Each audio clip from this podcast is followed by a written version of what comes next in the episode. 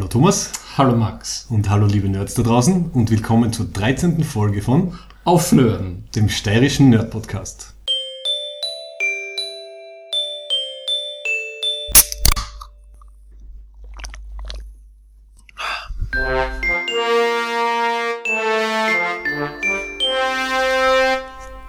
So, wir hoffen, dass uns die Nummer 13 nicht Unglück bringt. Dem Thomas hat sie schon mal das Bier schon mal. Das Bier geht schon mal über. Scheiße. Ich bin gerade immer wahrscheinlich noch ein bisschen zittrig. Ich habe gerade das Finale von der Staffel von Walking Dead angeschaut. Hast du das schon gesehen? Na, und, und äh, ich glaube, wir müssen einen zweiten Zombie-Podcast machen, äh, wo du dir dann drüber, drüber äußern kannst. Ist es Staffel 6? Ende von Staffel 6 Nicht jetzt. von Ja. Staffel 6, okay. Also um das geht es auf jeden Fall heute nicht. Ähm, wir haben heute ein ziemlich cooles ähm, Hauptthema. Und zwar äh, ist es Roboter, Androiden und künstliche Intelligenz. Hello Thomas, Hello Max. and hello lieb Nerds da draußen. Und willkommen zur dreisten Folge von Auf Nerden. dem Strissen Nerd Podcast. Und äh, in unserer There's So Much Love in this Hate Group Sektion wird es, glaube ich, sehr viel Hate geben, weil wir uns nämlich äh, Batman vs. Superman, Angetan haben. I love it. I love bringing people together. was ein bisschen Um 13 Euro pro Karte. Das ist so, so fast schon Stockholm-Syndrom, wenn man um 13 Euro drinnen sitzt, muss man drinnen bleiben. Wir haben es durchgedrückt. Es war dann sehr viel negative Energie, wie wir dann nachher noch auf ein Bier waren mit allen. Also da irgendwie zehn Leute am Tisch, Schimpftiraden von allen Ecken. Das Positive war, es ist ein Film, wo man kein schlechtes Gewissen hat, dass man was verpasst, wenn man aufs Klo geht dazwischen. Also alle, die ihn noch nicht gesehen haben, das ist einmal eine wichtige Information, glaube ich. Ansonsten gilt natürlich, wir werden spoilern, das ist eh klar, aber er, er war jetzt eineinhalb Wochen schon im Kino, also die das interessiert werden, glaube ich, gesehen haben und die anderen werden warten, bis er irgendwo äh, ein bisschen günstiger erhältlich ist. Und alle relevanten Reviewer haben schon Reviews gemacht. Und Ja. wir jetzt auch. Das, was, was das Amüsanteste dann an dem Ganzen ist. So, aber Hauptthema Roboter, Androiden und künstliche Intelligenzen, was ein Riesending ist in äh, unserem, einem unserer Lieblingsgenre, der Science Fiction. Diesmal wird die Fantasy ziemlich wegfallen, oder fällt dir jetzt gleich spontan äh, künstliche Fantasy-Intelligenz ein? Oh Gott, Thomas Künstliche schaut wie- ja, Fantasy-Intelligenz. quasi eine roboterartige künstliche Mir ist Fantasy-Intelligenz. erklärt worden, bei Fantasy ist ja wichtig, dass die Technologie keine Rolle äh, spielt. Deswegen Ah, du bist wie, wie ein verwundetes Reh, das einmal die Star Wars äh, Märchen, Fantasy, Science Fiction Diskussion Nein, ich, äh, zufügen. ich halte jetzt nur dran. Mhm. Es gibt schon Science Fantasy, aber das kenne ich nur so aus dem franco-belgischen Comic-Alben-Bereich, wo Fantasy mit Raumschiffen und Sci-Fi-Elementen zusammengemischt ist. Mhm. Die Schiffbrüchigen von Itak, das ist so vom Splitter Verlag eine Serie, das Mhm. ist für mich so Science Fantasy. Okay, Sagt, sagt dir wahrscheinlich nichts. Ne? Nein, sagt man dir nichts. Ähm, aber was man was sagt, und vielleicht sollte man das gleich aus dem, aus dem Weg bringen, äh, zuerst, zuerst Star Trek abdecken und dann äh, über andere Sachen reden, weil wir haben ja einen Zuhörer, der dann, glaube ich, immer gern weiterspult, bis Star Trek vorbei ist, weil es ihn nicht interessiert. Ich habe mich auch immer selber über Leute aufgeregt, die Gratisunterhaltung für andere machen und dann machen sie nicht das, was ich, was, was ich selber will. Mittlerweile ist sicher das ein bisschen anders. ne? Ja. Keine Ahnung, was das liegt. Machen wir so, oder bringen wir den Data hinter uns äh, in gewissem Sinne. Du sagst das so abwertend. Nein, nicht. Also ähm, natürlich, es, es, wir lieben ihn alle heiß. Ich habe heute Tränen in den Augen gehabt. Ah, hast du wieder Folgen angeschaut? Ich habe The Measure of a Man angeschaut. Ah, ja. Sehr schönes Beispiel, was eben da dann genau darum geht. Ist Data ein Objekt und Besitz von Starfleet oder ist er ein selbstständiges Lebewesen, das seine Rechte selber hat? Ausgelöst dadurch, dass ein Wissenschaftler ihn äh, lobotomieren will, in sein kybernetisches Gehirn eindringen will und schauen, ob er wieder so funktioniert, damit er mehrere Datas bauen kann. Und dann geht es darum, darf er Nein sagen oder darf er nicht Nein sagen? Kann er aus Starfleet überhaupt austreten oder nicht? Und das ist wirklich, es ist eine von den Top 5 TNG-Folgen. Es ist so großartig gemacht, wie der Picard diesen Wiggle-Woggle mit dieser An Anwältin von dem Starfleet Jack, von, der- also von, von dieser Anwältin hat, die, sie, die ihn ja fertig gemacht hat, wie er diese Stargazer-Verhandlung gehabt hat, weil er hat das, das Stargazer hat er verloren. Ne? Ja. Und da hat ihm die Hölle heiß gemacht. Nicht, weil sie nicht gern hat, sondern um dem Gesetz Genüge zu tun. Und der Subplot ist super und ist Äh, ganz interessante Situation, dass der Riker im Endeffekt die Anklage übernehmen muss. Ich habe in dem Moment fast Tränen in die Augen gehabt. Ich habe sogar Tränen in die Augen gehabt. Stellvertretend für den Riker, weil Ja, er das für seinen, ist- seinen Freund Data. Es ist ja dieser Freundschaftsbeweis, dass er versucht, ihm sozusagen die Chance zu geben, sich selbst zu verteidigen, aber er muss ihn angreifen, so gut er nur kann. ja. ja. Also der intellektuelle Spagat oder emotionale Spagat ist sicher schon mal eine Leistung. Ja. Ja. Und er sagt es so schön am Schluss der Data, wie er ihm dankt, dem Riker, dass er, da, also Riker hat er sozusagen äh, emotional gefordert oder er wurde verwundet oder ihm wurde ein bisschen geschadet auf emotionaler Basis, damit er sozusagen seine Rechte zugestanden bekommt. Mhm.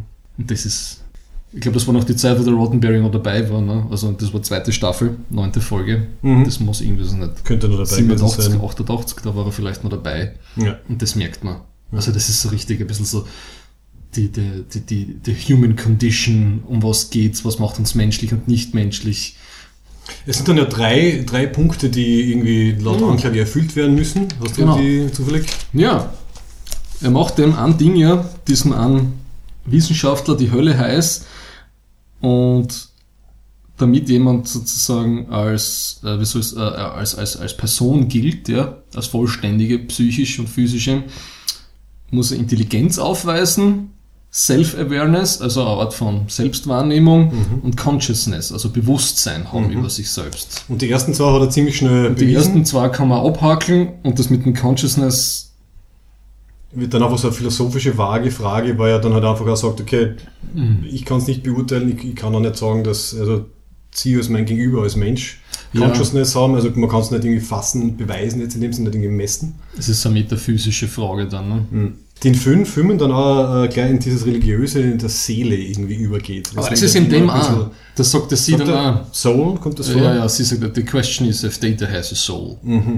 Das nervt mich wieder ein bisschen, also das kommt ja bei, bei Prometheus beim, Ja. äh, wenn sie beim David reden vor, also Aber das ist nichts, für mich ist es in dem Fall jetzt eher was Metaphysisches, jetzt nichts Religiöses in dem Sinn, sondern es ist mehr was Symbolisches, ne? das ist eine Metapher. Ist das Ganze mehr als seine Teile? Ne? Um das Das geht's ist ja. Ne? Ist, der Data, ist der Data mehr als die Rechenleistung von seinem kybernetischen Hirn? um kurz nochmal Prometheus David reinzubringen, das war ja so die erste Watschen, die Verbale, die er gekriegt hat vom Wayland, ähm, wo er halt zwar den David irgendwie sehr lobt, als sein, quasi fast mein Sohn, aber er, sagt halt, ja, er hat halt nicht das, was das Wichtigste ist, nämlich eine Seele. Ich glaube, das knabbert nämlich auch am, am, am David dann ziemlich, um, um das da irgendwie noch bisschen reinzubringen. Aber wenn ich das richtig in Erinnerung habe, haben die, die hat, hat der David als Android hat er ja Emotionen im Vergleich zum Data, oder? er wirkt zumindest so, aber es ist schwer zu sagen, ob es jetzt wirklich Aber der Bishop, die haben ja, da, der hat schon Emotionen gezeigt, oder war das alles nur Mimik? Das ist eben die Frage, ja, also simulieren sie es oder, oder haben sie es wirklich? Und was ja beim Data die große, die große Sache ist, also er ist ja der, der Pinocchio des Star Trek-Universums und sein großes Ziel ist ja Menschwerdung durch halt Emotionen lernen und halt Beziehungen aufbauen Ja. und halt irgendwie die, die Menschheit verstehen. Was ja dann mit diesem Emotionschip, der einmal in, oder in, in zwei oder drei Folgen vorkommt und dann in, in Star Trek Generations äh, wieder Ja. ein großes Thema wird, dann fast ein bisschen verwässert wird. Also die, die, für mich war immer so die Hoffnung, dass er halt Emotionen wirklich irgendwie lernt, weil ein Computerprogramm, also quasi seine Software ist er sozusagen lernfähig und dass er halt irgendwann einmal Emotionen selber lernt und nicht dieses externe halt einen Chip eingesetzt kriegen muss, um das quasi zu aktivieren. Also das hat mir, ich meine, das, das Konzept in der allerersten Folge, was vorkommen ist, Aber war das jetzt so, dass, der, dass der, sein Bruder, der, Law. der Lore, hat immer schon Emotionen gehabt? Und für den Data hat er, hat Data hat er das dann- das dann ausgebaut, weil es gefährlich war, war das so? Das war doch so, oder? Auf jeden Fall, die, ich glaube, die letzte, die, die letzte Szene von dieser Anfolge, auch erste Staffel schon, könnte dann vielleicht sogar so gewesen sein, dass der Data quasi entscheidet, es ist zu, es ist zu gefährlich, das einzusetzen. Oder war er beschädigter Emotionschip? Also irgend so eine, Wann? so eine Der bewusste? Entscheidung. Wann kriegt er den, wann kriegt er den? Generations. Aber er hat ihn ja vorher in einer Folge schon gekriegt, weil Generations bockt dann quasi aus. Da läuft also unter der, in der Serie läuft das irgendwie nicht so besonders gut. In Generations entscheidet er sich dann einmal, weil sie halt eine Story für den Brent Spiner brauchen, damit er ordentlich was zum Schauspielern hat. Ich glaube, das hat er sogar selber irgendwie reinreklamiert. Ähm, bauen sie ihm halt den, diesen Chip ein. Und er kann dann halt überhaupt nicht damit umgehen. Und dann kann Ähm, er ein- und ausschalten. Und ja, leider in First Contact dann auf einmal so, ohne das irgendwie zu erklären, dann ähm, schaut dann aus, während sie gerade auf Borgjagd gehen und der PK sagt dann ja so schön so, manchmal beneide ich sie, Commander Data. Ja, wobei die eine Szene, wo die Borg Queen ihn dann verhört und dann in den Chip einschaltet, Mhm, damit er die, quasi die Sensations auf der Haut so spürt und ja, so. und damit er Angst ja. hat. Ja. Das habe ich eigentlich ganz cool gefunden. Was mir Generations ganz gut gefallen hat, ist also zumindest ein bisschen so ein, äh, ein Message oder Moral, die rübergekommen ist, weil da gibt es ja die Szene, wo er mit dem PK in der Stellar Cartography ist und halt sagt, er würde gern deaktiviert werden, weil er halt die Emotionen nicht mehr aushaltet. Und der PK ihm halt dann erklärt, dass es halt zum Menschsein dazugehört, dass man die Emotionen irgendwie ins Leben integriert, auch wenn sie gerade nicht passen. Also er kann eben eigentlich eben das, was er dann für als Contact macht, er kann es eigentlich nicht ausschalten, sondern er muss eben lernen, damit umzugehen. Und Er das ist eines dann- der grundmenschlichen Dinge, Wir hätten dann Alkohol näher bringen müssen. Ne? Der leider nicht wirkt auf ihn, gell? da hätte er wieder ein Upgrade braucht. Er trinkt zwar fleißig in der Bar, äh, in, in, in 10 vorne, Ja. äh, aber leider wird nicht rausschickt davon. Ganz schön ist auch, wo der, das war das ja eine Q-Folge, wo der Q ihm als Abschiedsgeschenk seinen ersten Lacher schenkt. Mhm. Wo er dann am Ende der Folge einen Lachkrampf hat, der Data. Die ist super, vor allem der Lachkampf. Also Ja. entweder gut gespielt oder, sie haben den Brent Spiner wirklich einen guten Witz erzählt bei den Dreharbeiten. Du, ich glaube, der Brent Spiner ist ein super Schauspieler. Soll ein ziemlich arroganter Sack gewesen sein. Also, Mhm. Was ich so höre. Aber so einen, einen, einen Lachkampf hat er im Petto. Ja, ja. Wobei eben, es gibt es so mit Michael Dorn ein paar Interviews, ne, dass der Stewart und der Spiner dann am Schluss irgendwie so das bestimmende Duo waren. Ja. Dass es eine ziemliche Hierarchie gegeben hat im ganzen Eben, was ich, was ich gesagt habe, was ich glaube, die, so die Data Plotline in Generations ist, glaube ich, reingeschrieben worden, damit der Spiner mehr zum tun hat. Mhm. Ähm, weil halt PK hat seine Familientragödien Bewältigungsgeschichte gekriegt, der Data hat halt die äh, Emotion Chip Geschichte Ja. gekriegt und dann war eh nicht mehr viel über. Gell? Aber in Bezug auf, auf, auf, auf, auf Kybernetik, da gibt es ja dann noch die, die Binars, also die, Mhm. diese digitalisierten Wesen, die einmal vorkommen, glaube ich in der ersten Staffel, die immer in 0 und 1 auftreten, also Mhm. in binär. Ja, genau. Und auch so reden. Gell? Die dann, äh, genau, da tun sie, machen sie ja äh, eine Enterprise-Wartung und dann haben sie irgendeinen Overload. Und das ist ja nicht unbedingt jetzt, äh, das ist mehr so, so Cyborgisierung. Ne? Also sie können auf jeden Fall schon sehr effizient äh, kommunizieren, weil es halt das in digital irgendwie schon viel schneller machen. Ja. Was man sich ja immer fragt, wenn man generell, wenn man Roboter in Filmen und, äh, und Fernsehserien sieht, die sind halt nur für den Zuschauer und für die Zuschauerin, oder oft reden sie halt nur deswegen miteinander, weil sie könnten eigentlich, wenn man mal so, so, so weit ist und solche Roboter bauen kann, könnten sie ja du schaltest Wi-Fi ein und dann übertragst du halt deine, deine Gedankenmonologe und bist dann um einiges schneller unterwegs. Also das ist dann mehr so für den, für den, für den Benefit der, des Storytellings. Ja, das sagt die Borg Queen auch zum Data, warum er eigentlich immer noch verbal kommuniziert. Ne? Ja, er, ja, hat, völlig er kennt ineffizient. viel, viel schneller, viel mehr, weiß nicht, Flops oder Peter Flops oder irgendwie, keine Ahnung, wie das heißt. Ja. Mindestens, ja.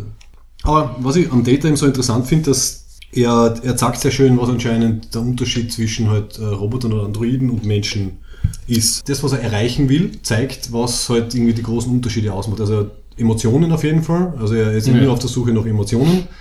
Dann ähm, die Möglichkeit, sich fortzupflanzen. Äh, Gibt es die Folge The Offspring, wo er diese Lal äh, kreiert, weil er halt da irgendwie so diesen Wunsch hat, halt, halt, sich fortzupflanzen, was glaube ich was sehr, was sehr Menschliches ist. Und das Einzige, was, was anscheinend ihm wurscht ist, ist, dass er halt immer noch anders ausschaut, andere Fähigkeiten hat und, und eigentlich unsterblich ist.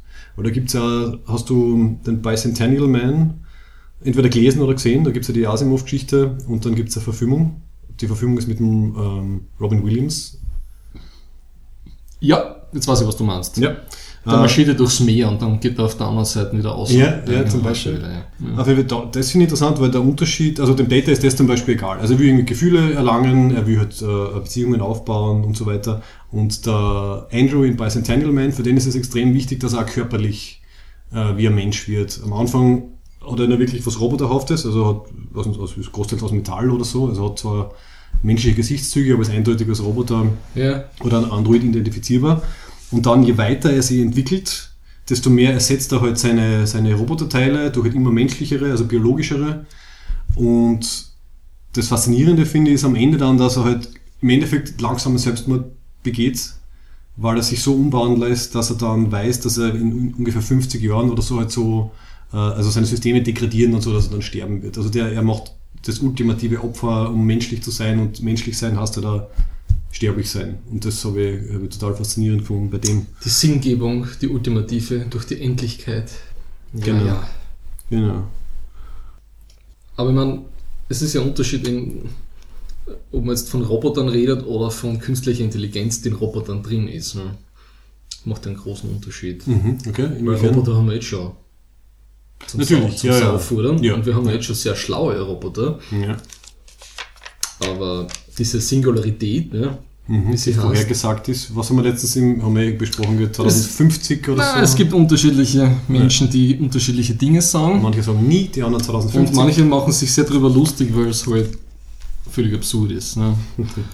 Der Werner Winch- Vinci, das ist ein Science-Fiction-Autor, der hat den Begriff geprägt, aber den Begriff hat es früher schon gegeben aus den 50er, aber er hat ihn zum ersten Mal so geprägt und hat 1993 vor, vorausgesagt, dass 2030 kommt die Super Posthuman Intelligence, also er übersteigt diese Rechenfähigkeit und, und Intelligenz, die menschliche Intelligenz, und dann ist die menschliche Existenz vorbei. Und dann gibt es noch einen anderen, der hat das dann auch aufgegriffen, das ist der, der Ray Kurzweil, das ist ein super amerikanischer Genius, super Erfindertyp, Mhm. der jetzt für Google arbeitet. Aha, ja, passt. Und der hat gesagt, 2045 ist das soweit. Also das, der ist ein Transhumanist. Da gibt's ja, es gibt ja in den USA, glaube ich, sogar die äh, äh, offizielle politische Partei der Transhumanisten.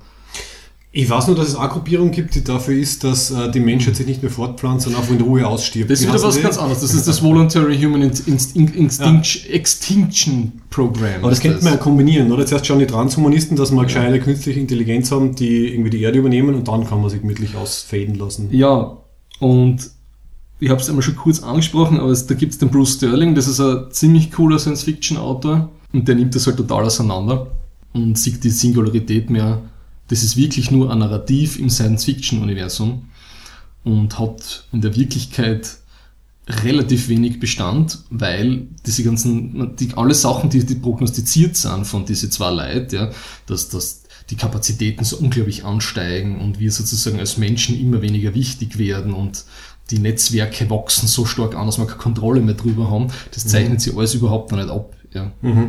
Also Das wir sind weit weg und er kann sich nicht, also er kennt sich hoffentlich technisch genug aus, dass er da, Der es gibt ja so Berechnungen, wo man dann den Fortschritt einfach extrapolieren kann. Ich habe mir extra noch einmal ein, ein paar Artikel von ihm durchgelesen, also populärwissenschaftliche und einen, einen, einen, einen Vortrag von ihm aus 2004, wo er da schon drüber sich relativ, also sehr lustig drüber macht, das kann man in die Shownotes tun. Und er hat 2013 hat er einen Kurzartikel geschrieben, der totales Tohuwabohu ausgelöst hat bei den Transhumanisten. Und er sagt, wir sollten uns mit der, mit der, äh, mit der Singularität und das, der, das, also der posthumanen, superhuman Intelligence sollten wir uns nicht wirklich großartig davon fürchten. Okay. Und da gibt es das eine, das muss ich zitieren, da sagt er, a singularity has not, has no business model. No major power group in our society is interested in provoking one. Nobody who matters sees any reason to create one. There is no there there. Also Okay, es gibt, es die, die Ja. der wesentliche Kritikpunkt ist, dass das einfach so ein Narrativ ist und es hat so einen historischen Determinismus. Sie sagen, der Kurzweil hat das so ausgerechnet, da gibt es so Charts von dem einen aus diesem Buch, ja. Mhm. Wann das alles passiert, das ist so exponentiell, geht das nach oben dann muss es einfach und das muss so passieren. Weil, Ja. ja, okay. Und ja, er macht sich da relativ lustig drüber auf eine sehr akademische und aber trotzdem eloquente Art und Weise. Und ich habe vor le letztes Jahr mit einer sehr äh, altgedienten Wissenschaftlerin äh, aus Padua gesprochen und die hat mir versichert, allein die Rechenkapazität ist noch lange nicht so weit, dass das irgendwie so Gut, weit also- wäre. Also wir werden es Gott sei Dank oder leider nicht, nicht erleben in unserer was, Zeit. was wir erleben, und das wird halt immer wieder verwechselt. Ja. Also es gibt ja, ich bin kein Spezialist dafür, ne. da gibt es die, die, die ganze AI-Forschung, die ist relativ abgespaced schon. Ne. Da gibt es Soft und Hard AI und ich habe keine Ahnung, was der Unterschied ist. Ne. Aber jedenfalls, so wie der Neil Stevenson, der redet eher von Pseudo-Intelligenzen, also das super, super smarte Anwendungen, die super, super gescheit sind. Ja? Wie, Was- wie dieser eine Computer, da gerade der, der den Go-Weltmeister 4 von 1 4 zu 1 besiegt hat bei den Matches. Ja. Gut, das ist sehr, sehr monothematische Programmierung in dem Fall. Das ja. funktioniert sicher. Oder, oder die Amerikaner, die CIA, die irgendwelche äh, Drohnen hat, die super, super schlau mit minimaler Collateral Damage natürlich. Ja. Alles runterballern von der Erdoberfläche, was nur irgendwie äh, Terrorismus gefährlich sein könnte. Aber dann nicht heimfliegen und drüber nachdenken, ob es jetzt Sinn gemacht hat. Ja. Und so, sowas passiert. Oder eben das Google Car, ja, das hat mit künstlicher Intelligenz, in das ist, du, das, das AI, das ist so ein, Ja, ja, das ist ein- ein ziemlich breiter Begriff. Das ist ein geladener Begriff schon. Da wird schon alles irgendwie, alles was irgendwie smart ist, ist schon künstliche Intelligenz. Ja. Okay, nein, in dem, in dem Sinn muss ich sagen, also immer wenn ich künstliche Intelligenz höre, dann denke ich wirklich an äh, ein künstliches Bewusstsein, so Ja. wie, wie wir heute in, in den Science-Fiction-Sachen diskutiert haben. Also etwas, was wirklich lernen kann, Mhm. äh, sich weiterentwickelt, vielleicht sogar äh, ansatzweise irgendwie Emotionen halt irgendwie versteht zumindest. Also wenn es vielleicht dann nicht selber hat, aber Und da sagt auch der Bruce Sterling, wir sind gerade erst dabei zu verstehen, beziehungsweise wissen wir überhaupt nicht erstens, was Cognition wirklich ist, ja, Und und was das Computation eigentlich wirklich ist, ja. Also, das sind ja alles, ähm, also Cognition Begriff- und Computation sind die zwei großen Ja, genau. Und ob sie das eine eins zu eins übertragen lässt, ob sie das menschliche Bewusstsein, so wie das nicht, wie der Ray Kurzweil sagt, na, irgendwie der Neokortex hat so viel, was nicht, Milliarden oder so, irgendwie Synapsen und das kannst du dann nie irgendwann einmal einfach scannen und dann einladen in das, also in meiner sehr laienhaften Mhm. äh, Aneignung von dem Thema. Ja.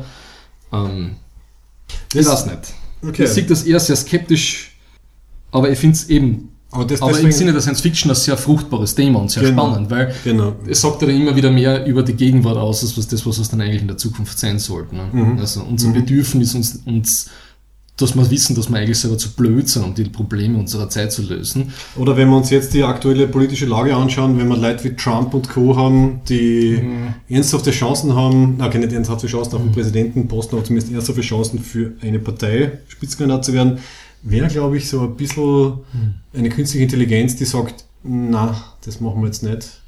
Gar Sie schaffen es nicht einmal im Trump hatte den mächtigsten Twitter-Account der Welt. Ne? Aber, ja, The real Donald Trump, gell? Real Donald Trump. Und es war ja gerade dieser Microsoft AI unter Ja, Anführungszeichen. Und das müssen wir in den Shownotes verlinken, ja, die, fantastisch. die innerhalb von 24 Stunden vom Netz runtergenommen worden ist, weil äh, sehr böse Sabotage Menschen haben herausgefunden, wie, wie sie diese, die oder der, äh, ich weiß nicht, das, das Ding halt, ne?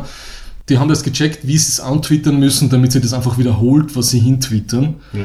Und sie war dann was, innerhalb von 24 Stunden war sie eine sexistische, rassistische, rassistische Trump-Wählerin. Trump-Wählerin und, und, und Hitler-Loverin. Ja, ja, ja. Also wie man den Wort hineinruft, so halt es auch wieder hinaus. Ja. Geht auch für äh, Programmierung. Aber ist doch schön, oder? Es ist gleich wie, wie, wie YouTube-Kommentare ähm, die wahre Identität der Menschheit irgendwie äh, revealed haben. Zeigt dann so ein Programm, was passiert. Ja. Wenn es einfach mal zuhört. Einfach mal zuhören, was so passiert im Internet. ja. Also insofern hoffen wir nicht, dass das Internet selber als Ganzes einmal self-aware wird und dann, ja, dann Skynet Schrägstrich Cylon-Phobie Mhm, verfügen. Also erstens, dass das Ding sowieso schon überall drin ist. Das ist für Verschwörungstheoretiker natürlich ein gefundenes Fressen. Das ist äh, äh, der Staatstrojaner, den keiner kennt, der überall drinnen hockt. Ja. Wirklich, mit, mit, also den Staat würde ich damit gar nicht mehr in, in, in Verbindung bringen. Für mich ist einfach halt, das wäre dann ein großes Unternehmen halt. Und nachdem wir jetzt bald dieses Internet der Natürlich. Dinge haben, wo dann eben vom Staubsauger bis zum, zum Glühlampen Ja. dann irgendwie alles Wi-Fi-Verbindung hat. Ähm, Und die, die, die, die, wir sind dann die Götter und die Schöpfung, die wir geschaffen haben, so wie die Cylons, holt uns dann wieder ein. Und das ist auch irgendwie ein sehr, weiß nicht, ich sagen, ein bisschen eine, eine, eine christliche auf den Fingerklopfdeutung. Ne? also erstens, man soll nicht selbst Leben erschaffen, weil man Ja. vom, von Gott erschaffen wurde, ist in seinem Anblick. Ja. Und stimmt, das ist ja eigentlich in, in fast allen Religionen drinnen, dass sie immer die, die, äh, die Schöpfungen gegen die Schöpfer auflehnen, oder? Das ist ja griechische Mythologie. Wie, viel- wie viele Götterzirkel gibt es da? Irgendwie die, Zirkel? ja, also, also, also Abstufungen. Die olympischen Götter haben sich gegen die Titanen aufgelehnt oder umgekehrt. Nein, die, olympischen Götter Dann haben die Titanen besiegt. Ne? Genau, die Titanen haben die olympischen Götter erschaffen. Das heißt, sie haben quasi ihre, ihre Erschaffer zerstört. Die Titanen haben aber auch Erschaffer gehabt, die die auch zerstört haben. Also so dieser Kreislauf von... Das mit den Titanen war es jetzt nicht. Aber Ich bin mir auch nicht sicher. Es gibt, glaube ich, drei Stufen und am, am untersten, in der untersten Stufe ist halt dann der Mensch, der dann auch irgendwie dank Prometheus und so weiter ähm, selbstständig geworden ist. Und du hast recht, also das zieht sich voll durch. Also, also in den Mythen. Und Battlestar Galactica ist da natürlich die große, nimmt das sehr schön wieder auf mit diesem It has all happened before, it will all happen again. Also Das ist aber, das ist klassisch griechisches Weltdenken, Ja. weil die ja glaubt haben, sie sind im silbernen Zeitalter, die ins goldene, goldene Zeitalter. Also die haben so dieser, die haben so ein zyklisches Weltbild gehabt, ja, die Griechen. Die Römer haben glaubt, sie sind im goldenen Zeitalter. Die Ja. haben das sind so eine Stufe weiter. die arroganten Schweine. Ähm, ja, also Galactica nimmt das sehr schön, sehr schön auf. Ja. Aber bietet dann auch wieder die Lösung an. Also die, Eher, die Wahrheit ist eher, es ist nicht so, wie es vorher gewesen ist. Das, glaube ich, entspricht eher der Geschichte. Das auf jeden Fall. Und ähm, ich meine, letzte, letzte Folge oder die letzten Folgen von Battlestar Galactica sagen ja dann, dass ähm, Hybrid entdeckt wird. Und halt dann irgendwie dann doch irgendwie diese, also, ähm, was ist quasi das Missing Link, wie, wie heißt das dann? Wie, wen sucht man da immer? Die irgendwelche, irgendwelche quasi äh, Ancestor, Ancestor Knochen. Den Homo australopithecus, oder Wie was? heißt die? Man, das hat, das ist, es ist Ah, die, weiblich und hat einen Namen und Oh, das ist schon, das Aber ist der, Spin, ja, aber der Spin von Galactica ist dann, dass sie dann dort irgendwie quasi künstliche, also quasi Mischung aus Zylonen und so. Menschen Ja. Sachen finden. Also die, die, die Botschaft, die damit weitergeben wird, ist quasi, also wenn es funktionieren kann, dann bitte nur, wenn ihr euch zusammentut. Also Der Missing, zusammen. ja.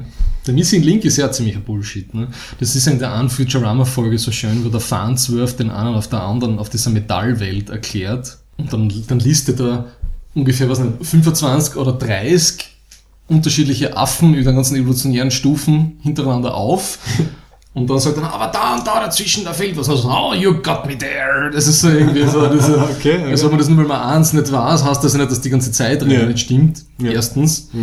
Und zweitens ist Evolution in dem Sinn nichts Lineares. ja. Mhm, Das sind Ist unterschiedliche, also wenn du, wenn du so die Stammbaumforschung Baum, anschaust, ja. von ob jetzt der Neandertal mit dem Homo sapiens sapiens geschnackselt hat und ob das jetzt bei uns irgendwie drin ist und so, da sind sie sich immer noch nicht so einig. Ja.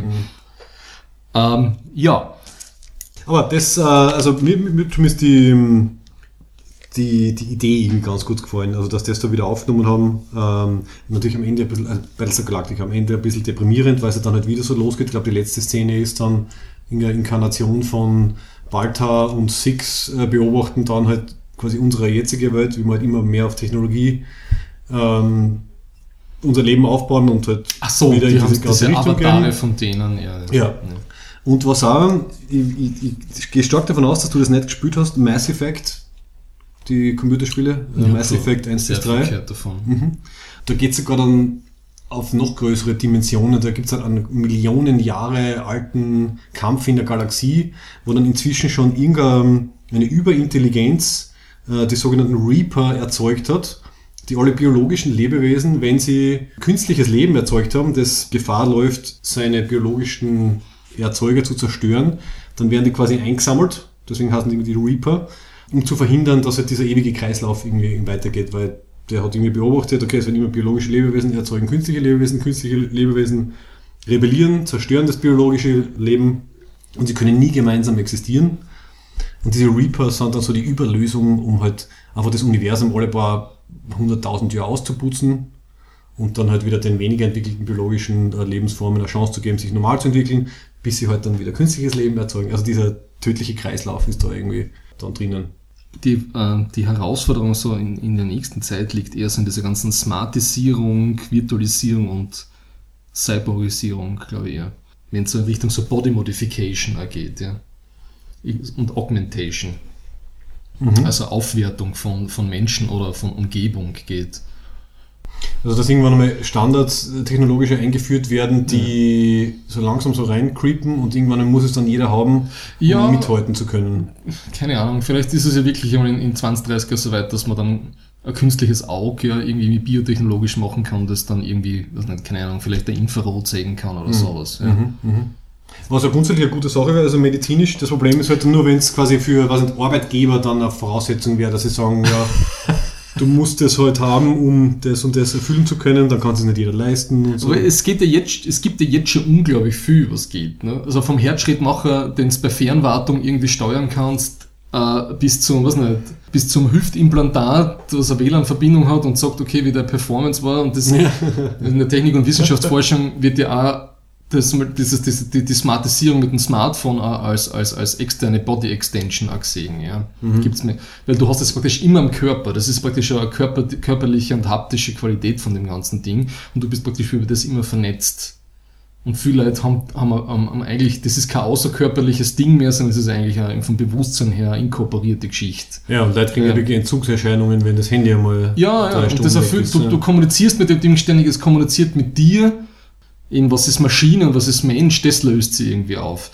Ich habe auf Weiß einmal ganz eine grausliche Dokument, also grauslich im Sinne von ein bisschen, es mir ein bisschen dieser, dieser Blitz, der mir hin durch den Hintern fährt, wenn ich Sachen, wenn, wenn ich zum Beispiel ein Fußballspiel anschaue, was ich eigentlich nie tue, aber, oder wenn ich einen Kampfsport schaue und das Knie wird von einem durchtreten und biegt in die Gegenrichtung durch. Ne? Diesen Zupfer, den ich dann spüre, so, der Mhm. Ja, durch den okay, Arsch durch ja, meine Wirbelsäule hochfährt, ja. habe ich bei dieser Weiß-Doku gesehen, Ja, ja.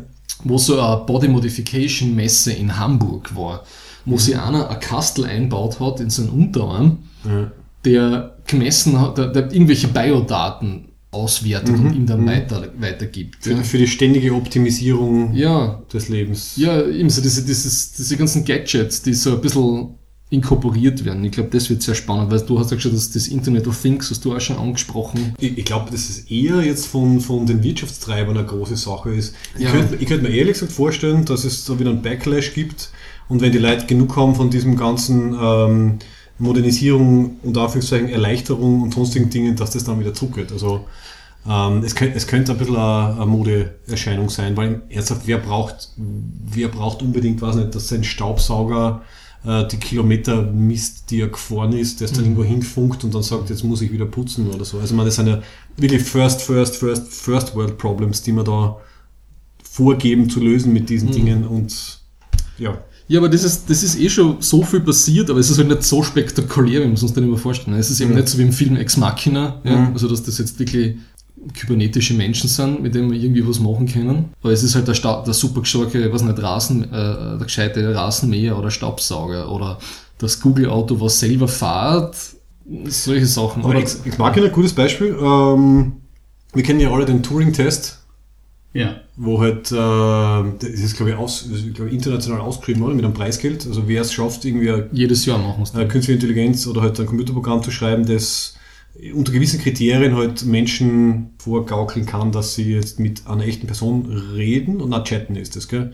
Du musst einfach, wenn du mit dem Ding chattest, ja, musst du das Gefühl haben, dass ein Mensch dahinter ist. Ja. Wenn Aber das, für eine gewisse Dauer. und- Nein, nein, also das geht so schnell. Das ist innerhalb von ein paar Minuten mit ein paar, mit, mit 10, 15 Fragen plattelt's die meisten schon Ah, auf. okay. Ja. okay.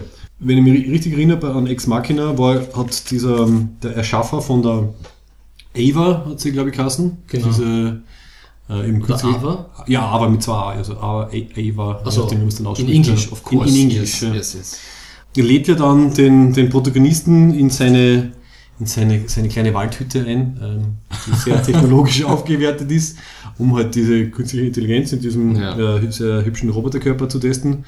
Äh, und der Turing-Test für ihn ist dann im Endeffekt, dass sie schafft, alles so zu manipulieren und Emotionen so vorzutäuschen, um im Endeffekt dann halt zu entkommen. Also irgendwie, der hat dann keinen Turing-Test mit, mit halt, ich chatte mit dir ein bisschen, weil das wird sie bestehen. Aber sie muss einfach kreativ ähm, so äh, die Umgebung und die Leute manipulieren, dass sie halt ähm, ihren Willen kriegt. Und ja, er bezahlt dann eben mit seinem Leben dafür. Ja, weil das der andere Turing-Test ist mit der An, die er mehr oder weniger zu seiner Sexsklavin gemacht hat. Die ersticht ihn dann. Ja. Er hat sie so lang äh, schlecht behandelt und missbraucht, dass sie einmal die Schnauzen voll gehabt hat. Ja. Dann ist eine Art von Turing-Test.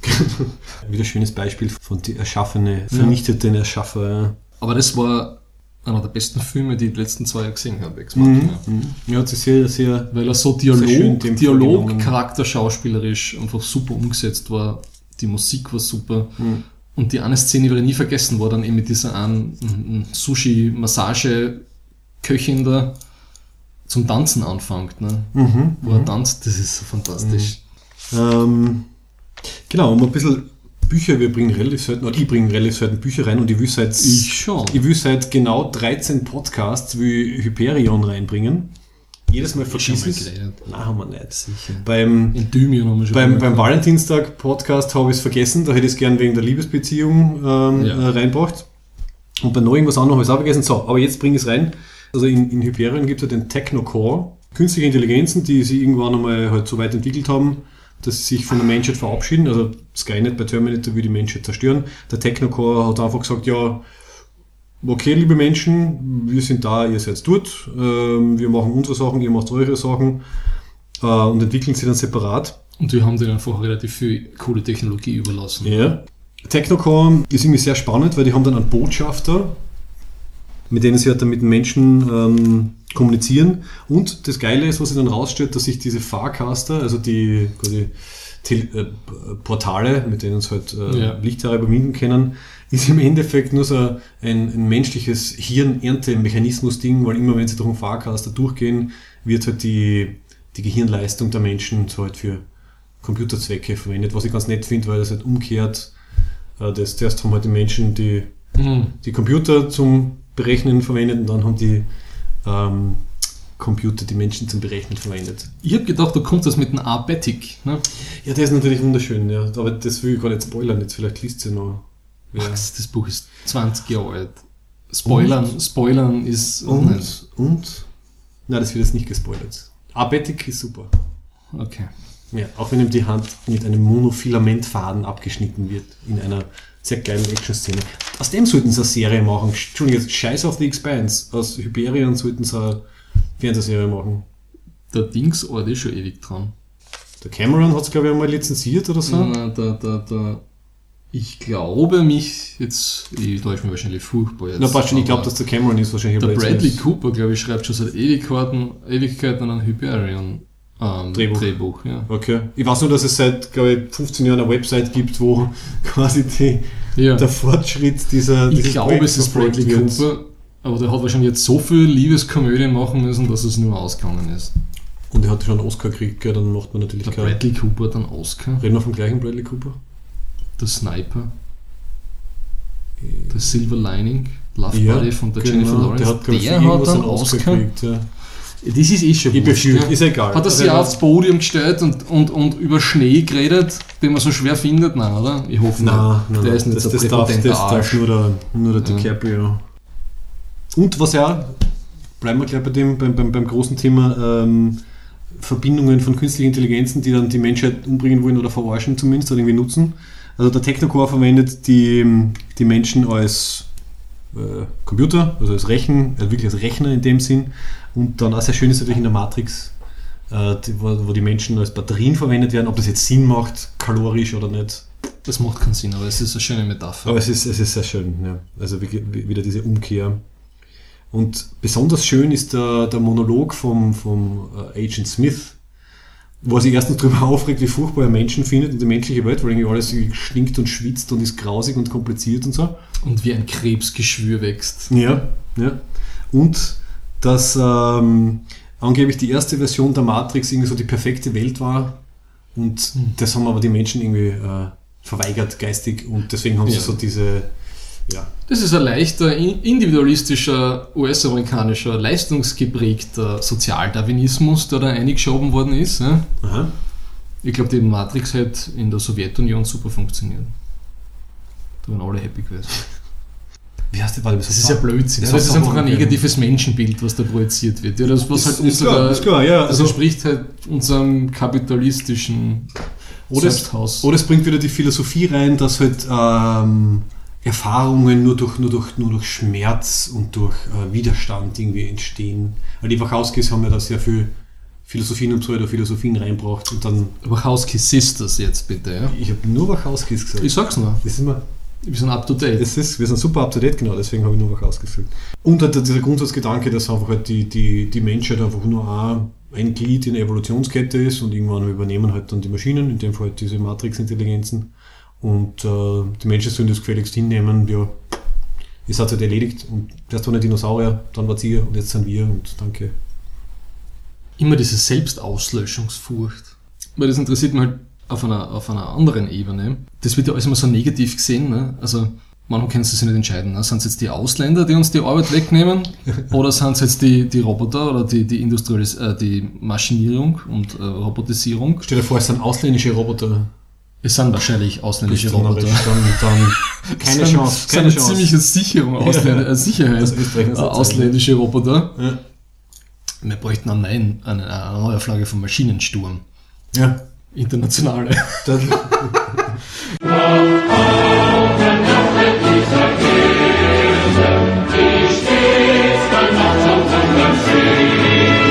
Nein, der, aber, Lugner, der Lugner wird das schon machen. aber ich sehe da immer totales Potenzial dahinter, aus diesen 40 St- Arbeitswochenstunden Blödsinn auszusteigen.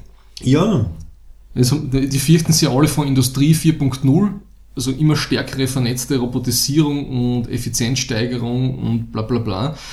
Aber vielleicht schaffen wir das, das könnte die nächste große lebensweltliche Revolution sein, dass wir uns einmal von diesem eigenartigen Arbeits 40 Stunden Arbeitsalltagsding lösen. ja. Geht aber nur, wenn einmal die Leute checken, dass man den ganzen gesellschaftlichen Wohlstand nicht nur aus Lohnarbeit aussaugen kann. Ja, ja, genau. Passt jetzt eh sehr schön mit, jetzt haben wir gerade äh, gerade heute die Panama Leaks, na gestern Abend sind die Panama Leaks Gestern Abend, ja. rausgekommen, wo man jetzt sieht, Geld ist genügend vorhanden, die Menschheit ist produktiver wie noch nie, es landet halt nur irgendwo, wo es nicht eingesetzt werden kann für die Dinge, für die es eingesetzt werden soll. Ja.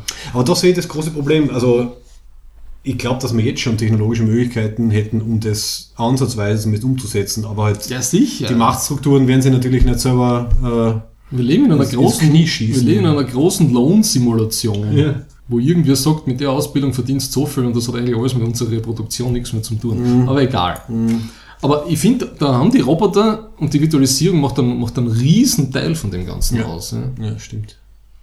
Weil das kann man auch in die Shownotes tun. Da gibt es ein super Video von, äh, von dem Kanal, wo, wo den du auch schon mal gepostet hast, von CPG Grey, wo der einen über Transporter gemacht hat. Der hat auch ein super Video über, über äh, Virtualisierung und Automatisierung gemacht. Das ist auch super. Ich glaube, das habe ich gesehen, wo er einfach mal durchrechnet, was Ja. passieren wird, wenn die ganzen Transportation Jobs irgendwie wegfallen. Und du siehst ja. einfach, wie viel Dienstleistungs- und Arbeitsbereiche wegfallen, die man eigentlich alle ohne menschliches Zutun durch äh, ausführen kann. Ne? Also nicht zur Gänze, aber und manche Leute kennen das jetzt so was nicht wie die Arbeiterkammer und der Gewerkschaftsbund sehen das natürlich eher bedrohlich, ja?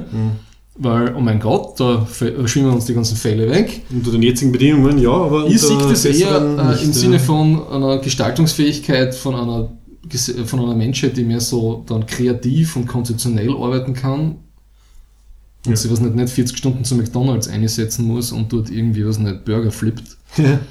Ja, oder eben stell dir vor, LK, Entschuldigung, ein LKW-Fahrer oder Fahrerin, ob es Fahrerinnen gibt, was gibt es, glaube ich, unspannenderes und im Endeffekt gefährlicheres als 20 Stunden LKW zu fahren, weil es teilweise gemacht wird, weil halt die Arbeitsrechte nicht eingehalten werden und so. Also das wäre, ja. Ja. Google Cars bitte, äh, führt die Sachen automatisch herum und lasst die Leute irgendwas Gescheites machen. Ja. Statt Aber das ist, also in unserer linken grünen Bubble da, in der wir da herumschwimmen äh, schwimmen und gedeihen, ist das eigentlich nicht so dramatisch, über sowas zu reden, aber Hm. breitenwirksam zu sagen, oh mein Gott, weniger Arbeit ist positiv, ja. Ja. Nein, geht, geht noch Das, nicht. Also geht, das geht in die Hirne rein, weil da hängen ja die ganzen Eigenbaukredite drauf. Ne? Ja, ja. Und solange wir noch im, im ähm, geht es der Wirtschaft gut, Wirtschaft gut, geht es allen gut, Gedanken gut sind, ja, dann wird sich das, glaube ich, nicht ändern. So, zurück zu schöneren, fiktiven Welten. es, es kehrt alles, es, das passt alles gut zusammen. Die Achillesferse von den Ganzen, wenn man sagt, es gibt diesen, diesen Posthumanismus und die, die Maschinen, die Intelligenten übernehmen, die Achillesferse von dem Ganzen ist immer die Energie. Weil gerade so ist es, es gibt jetzt, es könnte keine in- Superintelligenz, aber wenn wir es jetzt schon hätten, da könnte man sicher super einfach den Stöpsel ziehen. Ja? Ja, also Die Drohnen, die Drohnen von der, von der CIA fallen auch vom Himmel, sobald, das, äh, sobald der GPS irgendwie Live-Feed vorbei. Äh, das, es stützen natürlich viel mehr ab von denen, als man, als man, als ja, nehmen wir Ja, Marcel Hirscher, gell, mitten im Skifahren. Das ist eine andere Drohne. Das war ein Zustellungsversuch, sorry. Ja, Amazon Zustellungsversuch. Was überhaupt der Hirscher, ich kenne mich mit Ja, Skifahren ja, ja, nicht es war der Hirscher. Okay. Das war das einzige Mal, dass ich seit Jahren mit einem Skirennen gesehen habe. Zwar 20 Sekunden davon, weil die eine Drohne den Marcel Hirscher erschlagen oder hätte fast. Da wird der Sport viel interessanter, gell? so wie Formel 1, wo man darauf wartet, dass irgendwo wer dagegen fährt, wieder Fendrich, Fendrich so schön besungen hat ähm, in, in Das Leben der Sport.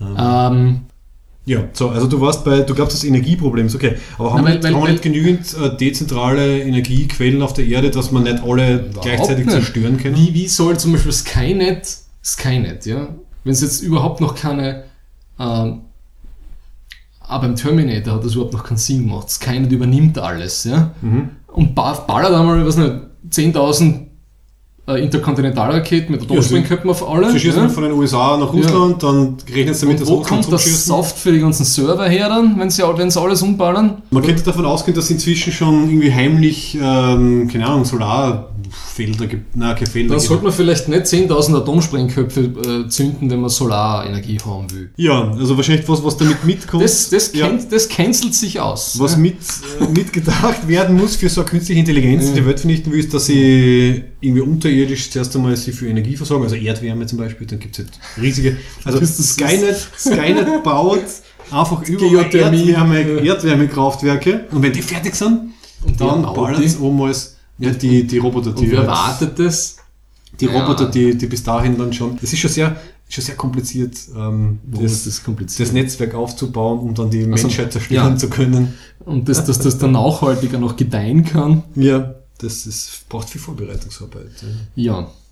Da hat zum Beispiel leichter die ähm, künstliche Intelligenz oder Alien-Intelligenz, was auch immer bei Oblivion, die ja voll drauf trainiert ist, oder? Weißt du, kommt in diesem riesengroßen raumschiffartigen Ding, sucht das sich einen Planeten ja, aus, ähm, ist schon voll abgestimmt darauf, was sie machen will. Aber das ist irgendeine so eine Erntemaschine, oder? Ja, ja.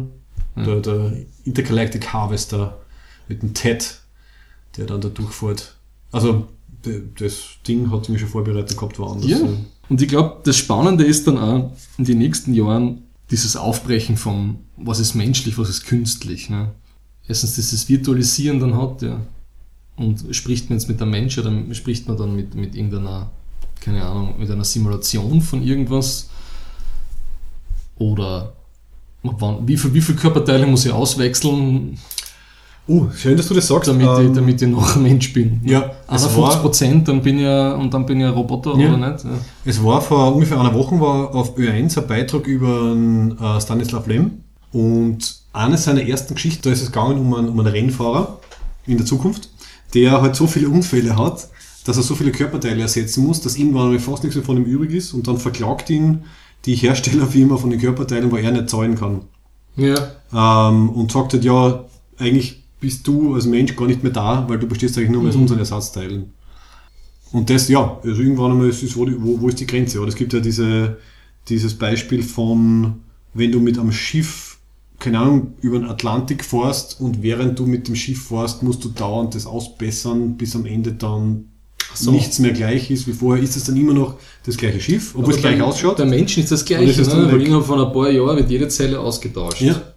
Und das ist ja nicht, noch ärger wird's dann, so wie bei, eben bei Battlestar Galactica, bei der neuen Serie, die, ähm, diese Schläfer-Zylonen oder bei Blade Ach so. Runner, die Replikanten, die Hm. teilweise halt dann gar nicht, nicht einmal wissen, dass sie nicht Menschen sind. Und da ist dann erst dann die große Frage. Also wenn du fast nicht zu unterscheiden bist und das selber noch nicht weißt, dass du gar nicht Mensch bist, dann fragt man sich halt, wo, wann ist man Mensch und wann nicht. Also jetzt auf der Und das. Spannende an der ganzen Sache ist, dass, dass es vielleicht gelingt, weniger in diesen fixen Kategorien zu denken, sondern mehr so prozessual. Ne? Mhm. Das heißt jetzt nicht, dass das Physische an sich jetzt keinen Bestand mehr hat, aber dass man weniger stark kategorisiert, was jetzt als Individuum anerkannt wird oder nicht. Ja. Weil wenn du denkst, wie stark manche Menschen eine Beziehung zu ihrem Hund aufbauen, ja, und es gibt sicher schon Roboter, die gescheiter als ein Hund sind, als die Lassie, Mhm. dann wird es auch sicher Beziehungen zu Maschinen geben, oder wenn, wenn Leute so starke Beziehungen zu ihrem Auto haben und die spielen das, wenn irgendwas nicht passt. Ja, jeder Kratzer tut ihm Ja. selber ein bisschen weh. Gell? Und wenn die Unterbodenreinigung nicht einmal im Monat gemacht wird, dann. Aber das ist ja eh auch immer sehr oft aufgenommen in Serien. Hast du zufällig die Serie Humans gesehen? Britisch-amerikanische Serie, die auf einer schwedischen basiert. Mein Wasser Ich habe die schwedische, ich habe die schwedische Serie gesehen, die ersten paar Folgen. Ja, genau, die Real Humans Kasten war. Erzähl kurz weiter, ich hole ein Bier und Äh, dreh den Wasserhahn, ob die gerade zum Topf Die Serie habe ich die ersten paar Folgen geschaut. Die hat, Max, Pi Max pinkelt jetzt nicht im Hintergrund. ähm, sie hat mir sehr gut gefallen, die ersten paar Folgen. Das, was mir da, äh, was mir, was mir dann missfallen hat nach ein paar Folgen, so vier, fünf, und warum ich es dann nicht weitergeschaut habe. Die schwedische. Ja, weil das ganze Wireless-Thema super vermieden worden ist. Also die haben alle, die haben alle ihren einen USB-Slot im Knack gehabt, ja. Und das ist dann aber total unrealistisch, wenn es in der Zukunft spielt und bei uns ist das WLAN nicht schon so verbreitet, Ja. dass praktisch, dass die, dass die sozusagen auch nur total in dem Körper gefangen sind und überhaupt nicht irgendwie digital oder über, über, über, über, über irgendwelche Netzwerke kommunizieren können. Okay, okay. Weil die reden alle miteinander, untereinander und so. Ja, das ja. total, das was nicht, muss nicht sein. Ja, stimmt. Ja. Und die Serie ist noch nicht so alt, gell? Also wäre wär jetzt keine Ausrede. Coole Cyborgs sind die Silikanten in Space Above and Beyond. Die Ah, dann ja. mit den Außerirdischen zusammenarbeiten und die Menschheit auslöschen wollen. Das finde ich super. Spoiler! ich weiß, die Serie ist schon sehr. Aus den 90ern, Max.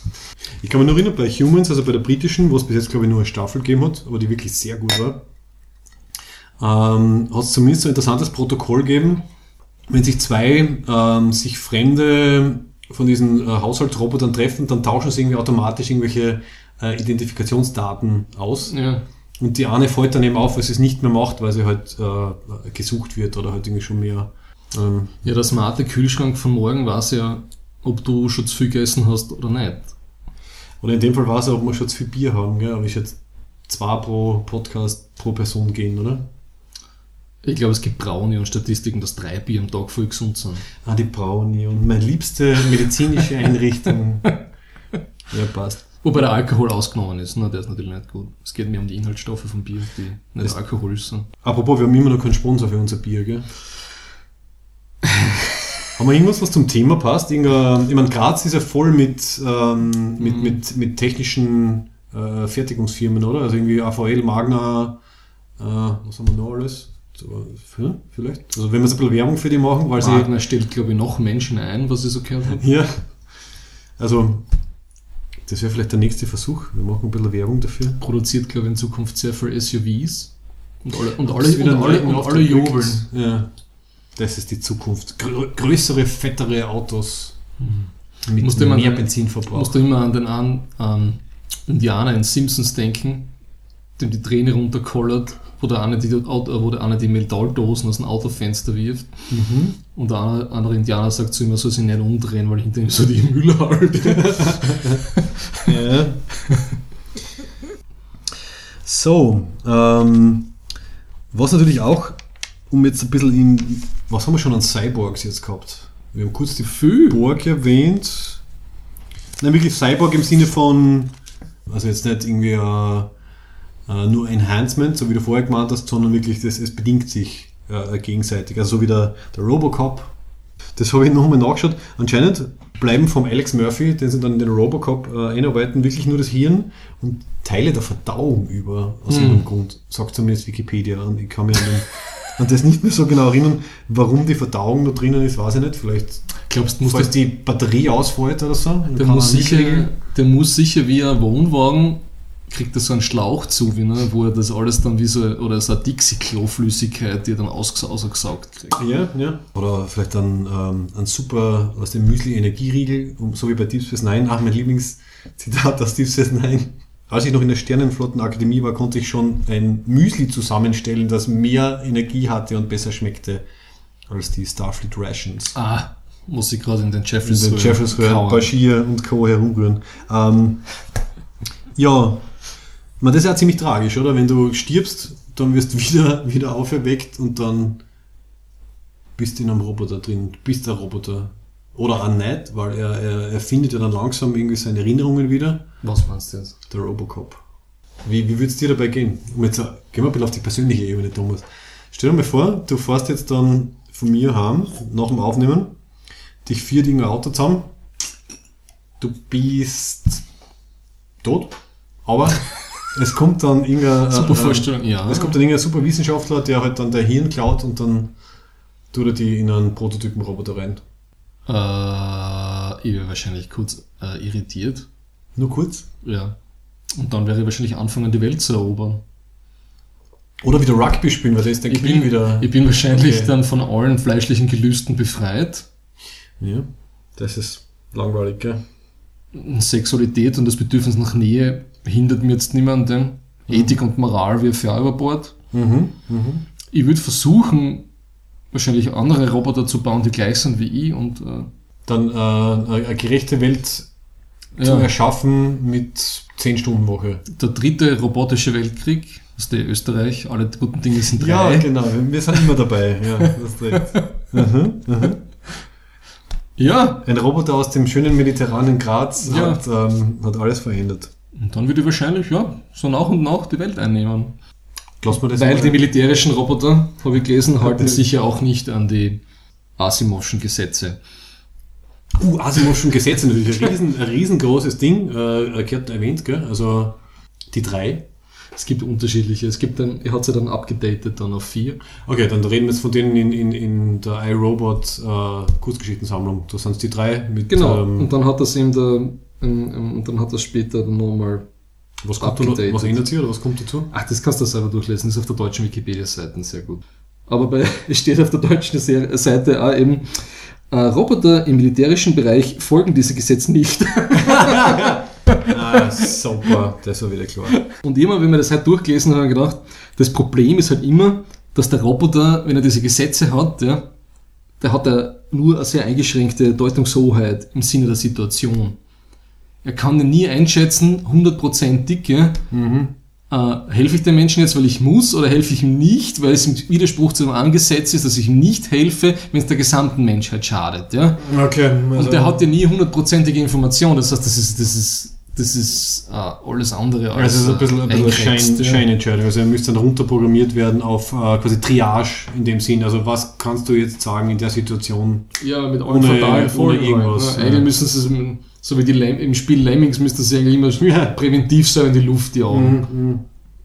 Aber stimmt, also die Three Laws of Robotics von Asimov ähm, werden dann bei, bei der nicht Verfilmung, sondern beim Film, der im weitesten Sinne angelehnt ist, bei iRobot, gibt es auch einen Film mit dem Will Smith, Oh Gott, ja. ähm, dann ein bisschen variiert, weil die, die Hyperintelligenz am Ende, oder halt die, die, die große künstliche Intelli- Intelligenz, modifiziert dann ja diese, diese Gesetze und ändert es dann von, also may not ähm, harm man, sondern harm mankind und schließt dann daraus irgendwie, dass die, die Menschheit irgendwie selber ihr größter Feind ist, kurz davor ist, sich zu vernichten. Und deswegen besteht ihre Aufgabe dann darin, äh, die Menschheit zu versklaven und äh, halt möglichst irgendwie ruhig zu halten, damit sie die Menschheit davon abhält, dass sie sich selber vernichtet. Aber das, das ist schon eine Niveaustung von dem, von dem Update vom Asimov. Ja. Mhm. Okay. Kann sein, ne? Ja, Nein, gut, der Film war das ist 2004. So, der Film war so schlecht. Will Smith ist böse, weil er hat, er hat Pfoti verloren von Ja, Roboter. Deswegen kann er nicht mit Roboter zusammenarbeiten. Mir leidet sehr drunter. Fällt dir guter Film mit Will Smith ein? Ich habe I Am Legend, haben wir letztens schon geredet, in der, mit dem Alternative Ending eigentlich ziemlich cool gefunden. Aha, noch, Minus- noch, minus noch CG. einen bitte. Minus CG, äh, Leute. Ich glaube, dass ein Suicide Squad super wird. Ich habe beim Trailer nicht einmal gecheckt, dass er das ist. Also So wie some kind of Suicide Squad. Wen, wen spielt er da eigentlich? Äh, ich glaube, es ist irgend, irgendeiner von den völlig uninteressanten äh, Superwesen aus dem DC-Universum. Okay, also da war es nicht. Das wäre eine gute Überleitung jetzt eigentlich zum Batman dann. Aber warte, jetzt zur Vorsicht, check ich noch meine Liste, weil ich ärgere mich nachher immer, dass ich was vergessen habe Okay. und dann bringe ich es nicht unter. jetzt reden wir schon über eine Stunde. Schneiden, schneiden geht immer. Doch, natürlich, natürlich haben wir da noch äh, äh, tolle Sachen. Nämlich ähm, einmal kurz noch zu, zu Robocop. Der großartigste nicht-humanoide Roboter aller Zeiten ist, glaube ich, der Ad äh, 209. Ähm, das Alternativ-Befriedungsmodell zum Robocop. Weißt du, dieses riesengroße Ding, das im Besprechungsraum, wer vorgestellt wird, gleich mal ordentlich auszuckt. Und dessen, dessen größter Feind Stiegensinn. Also das ist so einer meiner, meiner Lieblings, ähm, halt, halt nicht intelligenten humanoiden Roboter. Und natürlich, weil er gleich heißt wie ich, der Maximilian aus äh, The Black Hole, ein, ein, dieser berühmt-berüchtigte 1979 Disney-Film, den sie irgendwie gemacht haben, weil sie Ah. jetzt nach Star Wars irgendwie gesehen haben, vielleicht können wir mit Science Fiction Geld machen. Und der mich einfach als, als Kind total geprägt hat. War das der rote Roboter da, Genau, der ja, herumgefahren ja. ist? ja, dass er ja. so herumschwebt. Er kann sich nicht wirklich bewegen, außer dass er irgendwelche rotierenden Klingen irgendwie ausfährt. Und Das war so R2D2. die R2D2 waren die Roto Kleinen, R2D2. waren die Kleinen, die gegen die er teilweise kämpft hat. Also da war der Vincent und der Bob. Aber der Maximilian war halt der Böse und der Vincent und der Bob waren die kleinen Herzigen, die Tonnenartigen, die herumgeschwebt sind. Und der hat mir als Kind total beeindruckt. Aber da finde ich äh, Huey, Louie und Dewey von Silent Run Ah. finde ich besser. Ja, Der opfert sich dann am Schluss dann auch noch. Mhm. Und dann ist er alleine. das stimmt. Die haben zwar jetzt irgendwie von der von Effekten her und technisch nicht so gut ausgeschaut, aber haben irgendwie. Silent Running? Naja, Das war alles Practical Effects. Ja, aber super halt- ausgeschaut. Aber halt. Im Vergleich zu, also wenn du das mit Am Legend vergleichst, okay, ich finde das Design von von denen nicht so großartig, aber, aber es, hat, es hat einen Charme. Es hat einen Charme gehabt, ja. Und speaking of Charme, äh, Wally muss natürlich auch erwähnt werden, der muss, wieso muss der erwähnt werden? weil er ein so super cooler Roboter ist. Also ein, ein kleiner, ein kleiner Müllaufräumroboter, der Singing in the Rain Videokassetten schaut, alles sammelt, was er so kriegt und dann so seine eigene kleine, kleine Heldenreise irgendwie kriegt, wie er halt dann die Eve, Evie kennenlernt und dann halt ähm, ihr folgt und dann halt zum Menschenschiff kommt man erst, oder? Er ist einer der herzigsten äh, äh, Roboter, die es gibt und spricht kaum oder gar nicht, also er kann ja nur so, irgendwie so Töne simulieren und hat trotzdem so viel, so viel Ausdruckskraft. Also, du hast den Film schon gesehen, oder? Wir haben schon so eine gute Überleitung zu Batman vs. Superman Na, und jetzt reden wir Wally. Ich glaub's nicht. Die Überleitung wird jetzt genauso schlecht wie Batman vs. Superman war. Schau, Okay. da hast du wieder Überleitung. Right here, right now, I feel more love in this hate group than I ever felt at church or basketball or anywhere for that matter. So, Batman wie Superman, Ja. Dawn of Justice. Ich bin froh, dass wir uns diese Notizen beim Beruhigungsbier gemacht haben nach dem Film dann gleich. Weil ich glaube, ich hätte es kognitiv nicht mehr zusammengebracht, mir, weiß nicht, einen Tag oder ein paar Tage später nochmal hinzusetzen und Notizen zu machen. Man hat ein bisschen geholfen, wie du am Anfang gesagt hast, haben wir die ganzen YouTube-Reviews inzwischen schon, wo eigentlich eh bei allen das gleiche oder die gleichen Problemfälle aufgezählt werden, ähm, die sich bei jedem irgendwie eingeprägt haben. Und der Film ist ja offiziell nicht so, also ich glaube finanziell, das, ähm, Achso, wie schaut's denn aus? Ich nicht das, das Opening Weekend, wenn ich mich jetzt richtig erinnere, war das Opening Weekend super erfolgreich, aber dann ist es sehr schnell bergab gegangen. Also anscheinend, je mehr äh, Presse der Film gekriegt hat, desto weniger Leute sind gegangen. Und er hat jetzt bei Rotten Tomatoes ähm, von den Kritikerstimmen hat er 29 Prozent. Im Vergleich zu zum Beispiel Man of Steel, der auch schon sehr schlecht war, der hat 56 gehabt.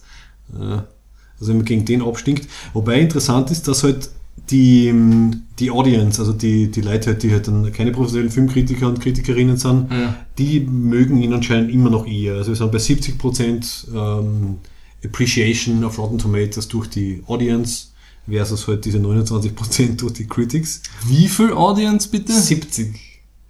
Ähm, Ja, aber das ist ja, also Entschuldigung. das könnte aber das sein, was wir vorher erwähnt haben, nämlich Das sind die ähm, Leute, die nichts anderes zum tun haben, sich ein Rotten Tomatoes Account zu machen und dann irgendwelche Punkte anzuklicken. Nein, ich glaube, das oder? sind die Leute, so wie wir 13 Euro oder 15 Dollar zahlt haben fürs Ticket und dann haben sie am Ende sagen müssen, er hat mir eh gefallen, weil warum würde ich sonst so einen Film gehen? Ach so. Also das ist, glaube ich, so ein Selbstverteidigungsreflex. Mein Kind hat morgen Abend nichts zu essen, weil ich einen Film geschaut habe. Vielleicht ist es ja so in der Dann- Kategorie. Dann muss er gut gewesen sein. Okay, Ja. okay. Und speaking of good, also ich habe meine Notizen aufgeteilt in The Good, The Bad and The Ugly. Ah, Es wird immer länger. The Good ist relativ kurz, The Bad ist ein bisschen länger und The Ugly ist dann am längsten. der Film fängt mit einem unglaublichen Raucher an. Ja. Metropolis explodiert. Ja. Ich habe den Film davor nicht gesehen gehabt. Ja. Ach so, ja, dann, okay, dann hast du eine ganz andere Perspektive. Ach, Sag mal, erzähl mal du, bleib, bleib mal beim Die ganze beim Stadt explodiert. Und der liebe äh, Batman, ähm, Bruce Wayne, hat nichts Besseres zu tun, als sein, mit seinem Privathelikopter zur Schlacht hinzufliegen, dort auszusteigen und wie ein Wahnsinniger zu dem einen Hochhaus hinzurasen, in dem seine Kollegas arbeiten. Ja. Dann ruft er dort an, Call it a day, so auf die Art, ne, Herz auf zum Arbeiten. Ja. Hinter denen, die haben ein, Explodiert das ist ein schon alles. Mhm. super verglastes Office, hinter ihnen explodiert schon alles, die Schlacht geht schon die ganze Zeit. So, Mhm. Und dann sitzen alle noch brav hinter ihren Excel- Excel-Sheets und tippen irgendwelche Bruce Wayne-Sachen ein. Ja. Mhm. Und dann, okay, ja, gut, dann gehen wir halt vor 17 Uhr nach Hause. Ne? Heute ist kein 9-till-5-Tag. Ja, die 8 Stunden, der 8 Stunden Tag muss eingehalten werden. Dann fahrt er wie ein Wahnsinniger zu diesem Haus, ohne irgendeine Motivation. Null. Aber was soll er tun? Was soll er tun? Und dann rennt er, also steigt er aus aus dem Auto und dann rennt er wie ein Vollidiot, rennt er in die 9-11 Staubwalze hinein, ohne irgendwas zu sehen. Während gerade alle wegrennen, Während alles andere vernünftigerweise- Ja. weg und er ist nicht in Batman versus Superman super Mhm. unzerstörbar Montur.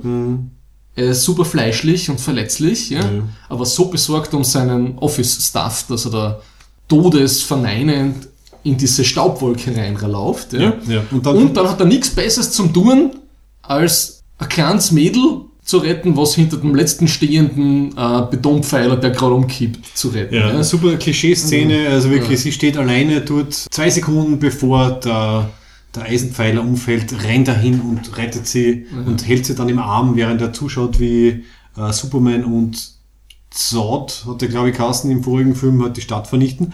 Aber das bringt mich zum, zum ersten Punkt auf meiner The Good-Liste.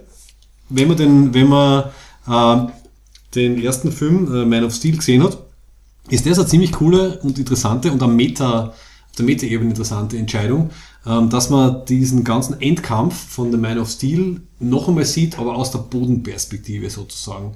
Also quasi, was, was würden wir, wir kleine normalen Menschen mitkriegen, wenn wir unten stehen und da uns das geben müssen, wenn da oben halt zwei äh, super Menschen, die halbe die Stadt zerstören. Also visuell habe ich das ziemlich cool gefunden. Und das Zweite, was, was in dem Fall interessant ist, ist, dass wirklich die Reaktion der Leute auf Man of Steel Einfluss genommen hat auf die Geschichte und aufs Drehbuch von Batman vs. Superman, weil der Anfang war wirklich eine Reaktion darauf, dass sie alle Leute darüber aufgeregt haben, dass Superman halt am Ende vom anderen Film die halbe Stadt in Schutt und Asche legt. Aber dieser Soundtrack von dem Film hat da sowieso jede Sekunde erklärt, wie du dich fühlen sollst. Ja. Ja. Und da war ich total, da war ich dann total traurig dann auch, ne? Also total erschüttert, dass da ein ganzes Hochhaus einstürzt mit Menschen drin und so. Ja, der, ähm, der Zack Snyder, der Regisseur, der uns ja auch schon so unvergessliche Filme wie Sucker Punch beschert hat, arbeitet, glaube ich, mehr so mit der, mit der groben äh, Kante. Und ja, Ich glaube einfach, er ist ein Typ, der genommen wird von irgendwelchen Executives, die ihm genau sagen, wie es zu passieren hat. Ja.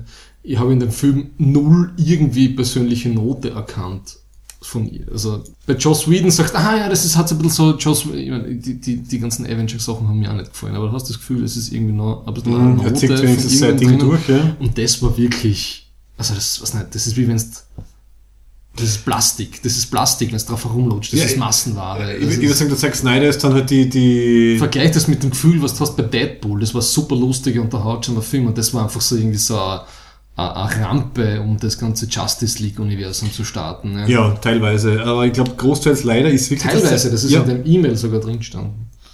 Äh, ja, äh, nein, was ich meine ist teilweise, dass ich glaube wirklich, dass sehr viel auf dem Zack Snyder basiert. Ich glaube, der, der mag solche Filme. Es muss sehr bombastisch sein, es muss irgendwie so pseudo-episch sein, es muss alles finster sein, es muss alles deprimierend sein. Es gibt es muss alles mit irgendwelchen Sachen aufgeladen sein, äh, thematisch, die man dann aber nicht irgendwie checkt oder die halt einfach schlecht umgesetzt sind. Es gibt Leider, alles- das ist eher. Es gibt eine Szene, wo ich vielleicht ein bisschen, bisschen geschmunzelt habe. Ja? Und das ist, wo der Batman und Superman, was sie sich gegenseitig fragen, wer die Wonder Woman eingeladen hat zum, Ah, zum ja. Showdown, zum Endkampf. I thought er she so- was with you. Ja. Und das war so der einzige, es hat, es ist, der, der Film ist so düster. Ja, er hat und, null, und, und er hat null, null Auflockerung. er hat null Ja. Comic Relief, Ja. gar nichts. ganz ein bisschen der Jeremy Irons als, als Alfred äh, hat ein paar so One-Liner, die aber auch nicht wirklich äh, dann wirklich funktionieren. Der will dauernd, dass äh, Master Bruce sich fortpflanzt Ja, und den genau. Stammbaum hält. Ja. Ja, also insgesamt, ich glaube, das ist das Problem. Der Film ist, der Film ist, ist, ist sehr lang, sehr düster, sehr laut, sehr nicht lustig. Emotional einfältig. Ja. Man kann sich überhaupt mit, mit kaum einem Charakter identifizieren. Die, Louis, die Louis Lane ist eine dumme Dämsel, die fährt eigentlich immer nur an die Szenen, wo irgendwas passiert, um gerettet zu werden. Also sie, sie, sie bemüht sich, aber am Ende hat sie dann halt immer irgendwie den Schirm auf. Und dann diese, dieser Endkampf, also dieser, der, der eigentliche Kampf zwischen Batman und Superman, dann wirft sie diesen Speer mit dem Kryptonit. Warte, das, das, das sollte wirklich der Reihe nach auf, aufdröseln, wie, wie unsinnig das ist. Also, Lex Luthor stachelt angeblich Batman gegen Superman auf und umgekehrt. Zwingt dann Superman Batman irgendwie anzugreifen, weil er seine Mutter entführt. Batman hat sich vorher Kryptonit beschafft. Und was macht Batman? Batman macht aus dem Kryptonit, das er hat, einen Speer und drei Gasgranaten. Bruce Wayne, das, das Genie, er hätte, er hätte sich ein Pfefferspray aus Kryptonit bauen können. Er Es gibt ja schon halbautomatische Granatwerfer, Zum. Beispiel, er baut sich einen Granatenwerfer, für den er eine halbe Minute braucht, um das Ding nachzuladen. Mit dem schießt er dann auf ihn. Bruce Wayne meets Clark Kent. Wir haben es beim letzten Nerd-Quiz, übrigens auch sehr zu empfehlen als kleines Aside, also in Graz gibt es ein Nerd-Quiz, einmal im Monat im, im Club Vakuum.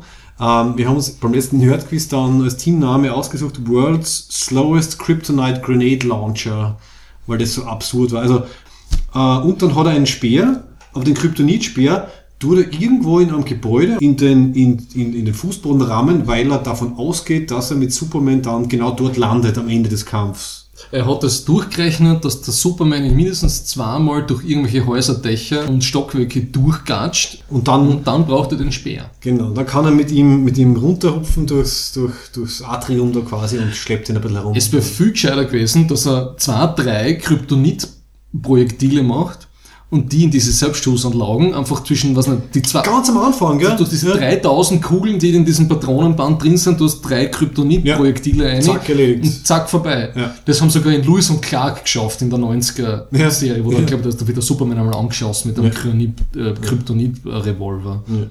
Nein, aber das war klassisches Movie-Setup, oder? Also, ähm, äh, Batman baut halt zuerst einmal so Schussanlagen, von denen er eigentlich genau weiß, dass sie nicht funktionieren, aber der Zuseher hat dann ein bisschen Zeit, sich darauf einzustellen, ah, jetzt geht's los, jetzt wird er da beballert und so. Und dann erst am Ende packt er halt dann die, die, die Hortenbandagen aus. Und was mich noch mehr geärgert hat fast, es gibt eine Szene, wo Batman vor Superman entkommen muss oder halt irgendwie die Gelegenheit irgendwie nützt, um dann halt seinen Granatenwerfer auszupacken und da schmeißt er eine Nebelgranate. Eine ganz normale Nebelgranate gegen Superman, der durch Wände durchschauen kann. Und Superman tut dann wirklich so, ha, ich kann Batman nicht mehr sehen, hat eine Nebelgranate geworfen und rennt dann irgendwie hin und in der Zeit hat sich Batman irgendwo hinten halt hingestellt und schießt dann von hinten auf ihn. Also, blah. Er hätte in seine Boxhandschuhe Kryptonit-Spikes einsetzen sollen oder so. Ah, wie hassen, wie ja. hassen die, die, die Schlagringe? Er hätte einen Kryptonit-Schlagring machen können. Das hat auch noch mehr Sinn gemacht. Ah. Ja. Also- Aber, wie wir wissen, es reicht, wenn die Mutter den gleichen Namen hat, Genau, so endet es Martha? dann nämlich, ja. dann Also- versteht man sie auf einmal. Ich meine, einerseits ist es natürlich cool, okay, der, der Snyder hat eindeutig äh, The Dark Knight Returns gelesen von Miller und hat dann, dann aus dem diesen, diesen Kampf genommen, oder? Aber er hat- sagt selber in dem Comic-Con-Interview, Ja. yeah, it's a great story, but, but we made our own story. Ja, ja. Und ja. das ist, wo dann die Scheiße zum Rinnen angefangen Ja. hat, glaube ich. Ähm, auf jeden Fall, der, der Ende des Kampfes ist dann, wie auch im Comic, äh, Batman gewinnt oder würde gewinnen, aber im letzten Moment stellen sie dann fest, dass beide eine Mutter namens Martha haben.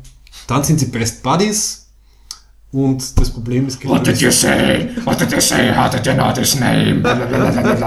es ist wirklich, Ah. also viel, viel bubihafter kann die ganze Sache nicht sein. Es ist Ja. so diese, diese Einmal-Eins-Psychologie.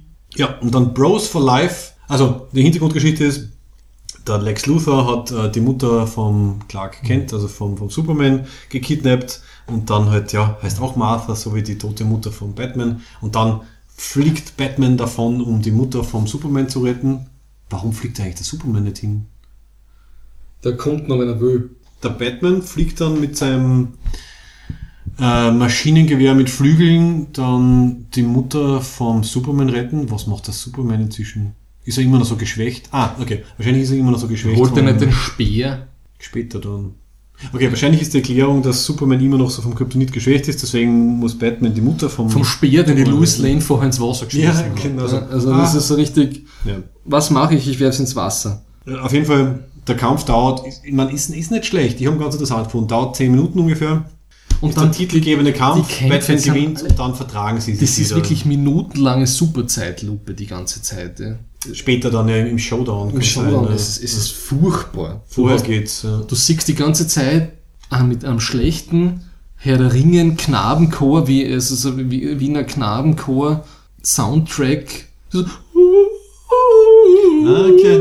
Also, ich, ich kann mich soundtrack-technisch am ehesten erinnern an die ähm, Elemente, die kommen sind, wenn der Lex Luthor vorkommen ist. Das ist wirklich so opernhaftes äh, Ge- Gedöns. Ähm, und ich habe auch Kritiken gelesen, die äh, dann den Film wirklich so als, als, als, opernartige Ausbreitung des, des Heldenmythos irgendwie versucht haben zu interpretieren, im positiven Sinn leider. Das hat mir vorher, das ist- das hat mir vorher nämlich ein bisschen... Ähm, Das haben wir dann auch Ja. herumgeschritten. Ne? Ja. Dieses, dieses Golden Age Hero Ding von Superman, dieses Übermächtige, das interessiert keine Sau mehr. DC hat sowieso nur zwei interessante Superhelden. Und das sind die zwei Männchen, ne? Batman und Superman. Alle anderen, Mhm. das ist wirklich fad. Also, Superman finde ich eher fad. ja, Ähm, Superman ist völlig fad. ja. Weil was Also du müsst, wenn man, wenn man so umsetzt. äh, also einen, da über, einen übermächtigen, äh, was nicht, eine Halb-Jesus-Figur-Erscheinung, die, was nicht, zu uns kommt. Äh, äh, pff, Und das, das Interessante ist, ich meine, Superman ist ja, glaube ich, 1938 erfunden worden, also wo irgendwie gerade so, also die Welt war gerade kurz vorm, vom Zweiten Weltkrieg und genau, wirtschaftliche, also Depression irgendwie, also Wirtschaftsdepression und so weiter. Und Superman ist dann entstanden, weil sie halt irgendwie halt eine, eine Projektionsfigur braucht haben, halt ein Held, auf dem man halt irgendwie alle positiven menschlichen Eigen, Eigenheiten äh, projizieren kann. Und eigentlich bräuchten wir sowas wieder. was bräuchte man wieder? Eher eine positive Projektionsfigur und nicht ein Zack Snyder Superman, der Einen jetzt starken wieder Mann, der alles löst und uns hilft. einen gemäßigten. Diktator, wie der Baumgartner so schön gesagt hat. Jetzt lass mich ausreden. Also, äh, was mir eben dann so fasziniert ist, wir leben eigentlich jetzt fast schon wieder wie in, in 1930er Zeiten, oder? Also quasi die Reichen sind superreich, der Rest ist in einer Wirtschafts- und Finanzdepression und die Film- und, und, und Fernsehserien und sonstige äh, fiktiven Welten emulieren das und sagen uns dann genau das Gleiche wie im Kino und ich glaube nicht, dass das Mich fuckt- irgendwie- mich irgendwie interessant diese ist. historischen Vergleiche so an. Wir leben nicht in den 1930er. Dann Die wirtschaftlich- 1930er, da haben wir in Österreich 1934 einen Bürgerkrieg gehabt und wir Mhm. haben Austrofaschismus fast fünf Jahre gehabt. Ich meine es auf der wirtschaftlichen, auf der also Wirtschafts- und Finanzebene, äh, Entschuldigung, Das- ich meine das- 2008 war schon ziemlich massiv aber und das was jetzt gerade läuft, Umwelt vergleichen, die nächsten die Arbeitslosigkeit- gerade aufbauen. Die Arbeitslosigkeit war viel, viel höher in der ja, kann, kann, ja als leider, jetzt, kann ja leider ne? noch kommen. Wurscht. Auf jeden Fall, ich kann Superman irgendwie als Charakter akzeptieren, wenn man ihn eben so als positive Lichtfigur irgendwie sieht, äh, wo man halt äh, Sachen reinprojizieren kann. Aber ich brauche keinen Superman, der nur krantelnd umsteht. Das, das ist für mich halt eher der Batman, der Mhm. halt eher so der bisschen dunklere Charakter ist, wobei das Problem bei dem Film ist ja, also seit Man of Steel ist Superman auf einmal ein Massenmörder, oder zumindest er bringt wirklich Leidung. Und seit dem Film ist auch Batman ein Mörder. Und das ist halt die, die Überfrechheit, die halt meiner Meinung nach nicht geht. Und das stört mich überhaupt nicht. Wirklich. Weil dann ist der Punisher- soll der- warum- Ja, da brauchst du einen Batman nicht mehr. Hast ja, du, wozu braucht. Ja, hast, hast du Daredevil zweite Staffel hast äh, gar nicht Nein, angefangen, ich, gell? nein, nein. Wie Okay. gesagt, ich bin in der ersten Staffel so oft eingeschlafen. Ja, auf jeden Fall, es gibt ja den Punisher auch. Ja, den und- Punisher, und der kenne ich besser aus als du. Passt. Also, also der Batman in, in dem Film ist quasi der Punisher. Er, er, bringt, er, Ah, er, er bekämpft Verbrechen und er bringt Leute dabei um. Der Ja, weil sie ihn umbringen. Der, der Punisher Unterschied zu Batman, der Unterschied zu Batman war, dass Batman eben einen gewissen äh, ethischen Kodex hat und auf das kann man sich irgendwie. Warum ist es nicht ethisch, Leute umzubringen, die einen selber umbringen wollen? Was ist das Problem jetzt? Was heißt hier ein Leiter selber umbringen? Bei der einen Szene verfolgt er den depperten Lastwagen mit dem Kryptonit drinnen. Wenn er es ein bisschen schlauer anstellt, merken die nicht einmal, dass er das klauen will. Er fährt einfach mit Karacho hinterher und ballert alles nieder. Wer sagt, dass die ihn umbringen wollen? Die wollen halt das, den Lastwagen verteidigen, aber wenn er wirklich Batman ist, so wie er Man sein muss sagen, dass sie sich mit der Wärmelenkrakete ein bisschen dumm anstellen, muss man auch sagen. Ja. alles, alles ist da dumm. Meine. Lieblingsszene war, dass er den einen Typ mit dem Flammenwerfer hat er nichts Besseres zu tun, als mit, einer, mit der M60 in den Tank einzuschießen. Ja. Er könnte ihn überall hinschießen, den Typen. Es wäre kein Problem gewesen, sie wäre nicht in Gefahr gewesen, er hätte ihn einfach wegballern können. First try, wie im Batman Lego. Lego. Oh, das war eine Nein, also das- eine dieses- scheiß effekthascherische Szene. Ich finde ja. irgendwie, dass der Batman jetzt den. Okay, ich bin ja auch nicht so. da- Ich, ich, bin, ich, hab, ich lese sehr gern Comics, ich, ich habe viel Comics gelesen, aber ich bin kein Superhelden-Fan. Deswegen ist mir das relativ total, ob der Batman jetzt einen Ehrenkodex hat, den er verteidigt oder nicht. Ja. Ja, aber du kannst das schon irgendwie Also- nachvollziehen, oder? Wenn ich da sage, dass ein definierendes einfach Element von Batman ist, dass er eben, ähnlich wie Daredevil, gegen alle halt äh, Widrigkeiten es schafft, Moment, der Daredevil kann keinen Code haben. Am Tags, tagsüber haltet er sich ans Gesetzbuch und nachts über nicht. aber er bringt keinen Das ist eine völlig Er andere Situation. um. Er Das bringt ist eine völlig andere um. Situation. Er bringt niemanden um. Weißt Also, du, ob die Leute nicht an inneren Organschäden eine Woche später im Krankenhaus sterben, wenn er so verdrischt? Ja, da kann er nichts mehr dafür. Vielleicht haben sie im Krankenhaus einfach nicht aufpasst. Das ist ein Teil seines, seines moralischen Dilemmas, was in der zweiten Staffel von Daredevil zum Beispiel angesprochen wird, was dann wirklich sehr ähnlich zu Batman ist, wo halt der Punisher dann halt mit dem Daredevil diskutiert, wer es richtig macht. Also Daredevil sagt halt, ja, er, er verteidigt das Gesetz, ähm, aber bringt keine Leute um. Der Punisher sagt halt, ja, er macht das Gleiche und wenn er die Leute nicht umbringt, dann ja, kommen sie halt wieder aus dem Gefängnis raus. Ich kann mich halt mit einem Batman nie mehr identifizieren, der mit seinem Batmobil äh, drei Minuten durch die Gegend fährt, alles niederballert, was irgendwie geht. Oder mit seinem komischen Bettflugzeug, das wirklich nur ein großes Maschinengewehr mit Cockpit dahinter war. Und dann äh, Flügel links und rechts. Alles abballert. Also das, das interessiert mich einfach nicht. Die, die Charaktere, denen will ich nicht zuschauen. Ich kann mit dem Frank Castle aus Marvel Ma- Max Serie sehr gut aus, äh, identifizieren. Wie tut unser Das ist, Punisher das ist da? auf einer völlig anderen, das ist auf einem völlig anderen Gewaltlevel. Wenn du, wenn, wenn, wenn jetzt Batman vs. Superman die Baseline ist, ja, ist das mehrere Zehnerpotenzen Potenzen drüber. Mhm. Das ist, ähm, das ist wie wenn ähm, ich weiß nicht, Pinky und Brain mit äh, Walking Dead vergleichst. Okay, also er- Gewalt ungefähr. Er bringt dann Leute kreativ und grausam um. mit System und Genuss, ja. Aber er bringt auch Leute um das Verdienen.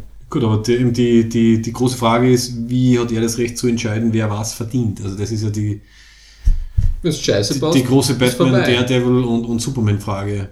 Aber was eh okay ist, das heißt, wenn ich das sehen will, dann schaue ich Punisher. Komm mal nicht mit dem lese Daredevil. Der. Daredevil hat sich selber ausgenommen aus der Gleichung, ja? Der kann, der, der ist schon. Ich glaube, du willst mich nicht verstehen, gell? Nur weil dir die Serie nicht gefällt. Na. Nein, nein, nein, das hat auch, nicht, auch nichts zu tun jetzt. Okay, auf jeden Fall, also Batman vs. Superman, meiner Meinung nach leider ein Film, der in einem Film einfach zwei Charaktere zerstört. Und ich, ich will einfach nichts mehr sehen von denen, wenn sie so agieren. Wirklich, interessiert mich nicht. Also, Nein, man muss aber sagen, dass der Batman beim, vom, in den Nolan-Filmen so gut war. Ja. Das ist. Also für das hat er, muss man, das ist das einzige Positive, was er im Film sagt, der Ben Affleck einen guten Job gemacht hat. Ja, und genau, Der tut mir ja. wirklich, ich wollte, wie dieses eine Sad Affleck-Video gesehen habe, ich wollte Ja. nicht einen annehmen. Er kann echt nichts dafür. Ja. Ja. Also das ist wirklich, wenn das, so angelegt ist, kann er echt nichts machen. Wobei, das, also das habe ich insofern eh nicht gemacht. Also Batman ähm, schlecht, also der, der Ben Affleck, finde ich, hat es gut gemacht. Vor allem, wenn er Bruce Wayne gespielt hat. Also die Bruce Wayne-Rollen, äh, Szenen waren Das irgendwie ist voll auch ein. Punkt, den muss ich nur sagen. Der Superman kommt fast nur als Superman vor. Clark Kent siehst du fast nicht. Mhm. Ja, du siehst ein paar Mal, dass der Lawrence Fishburne sagt zu ihm, sagt einmal was, irgendwie, er darf dann darüber nicht mehr berichten. Ja. Du siehst den, der Clark Kent, die menschliche Seite, Ja, ist die, die weg, kommt, die kommt fast nicht vor. Das ist nicht existent. Ja. Und, und was das Ganze noch ärger macht, dass er hat irgendwie überhaupt keinen kein, kein Konflikt mehr. Er ist einfach immer nur der, Ja, ja, der ja. Übermensch, der krantelnd herumfliegt und, und sich irgendwie aufbudelt. Es gibt eine sehr leidenschaftliche Szene In der Badewanne. in der Badewanne. Und, und, du siehst ihn einmal ohne, ohne, ja.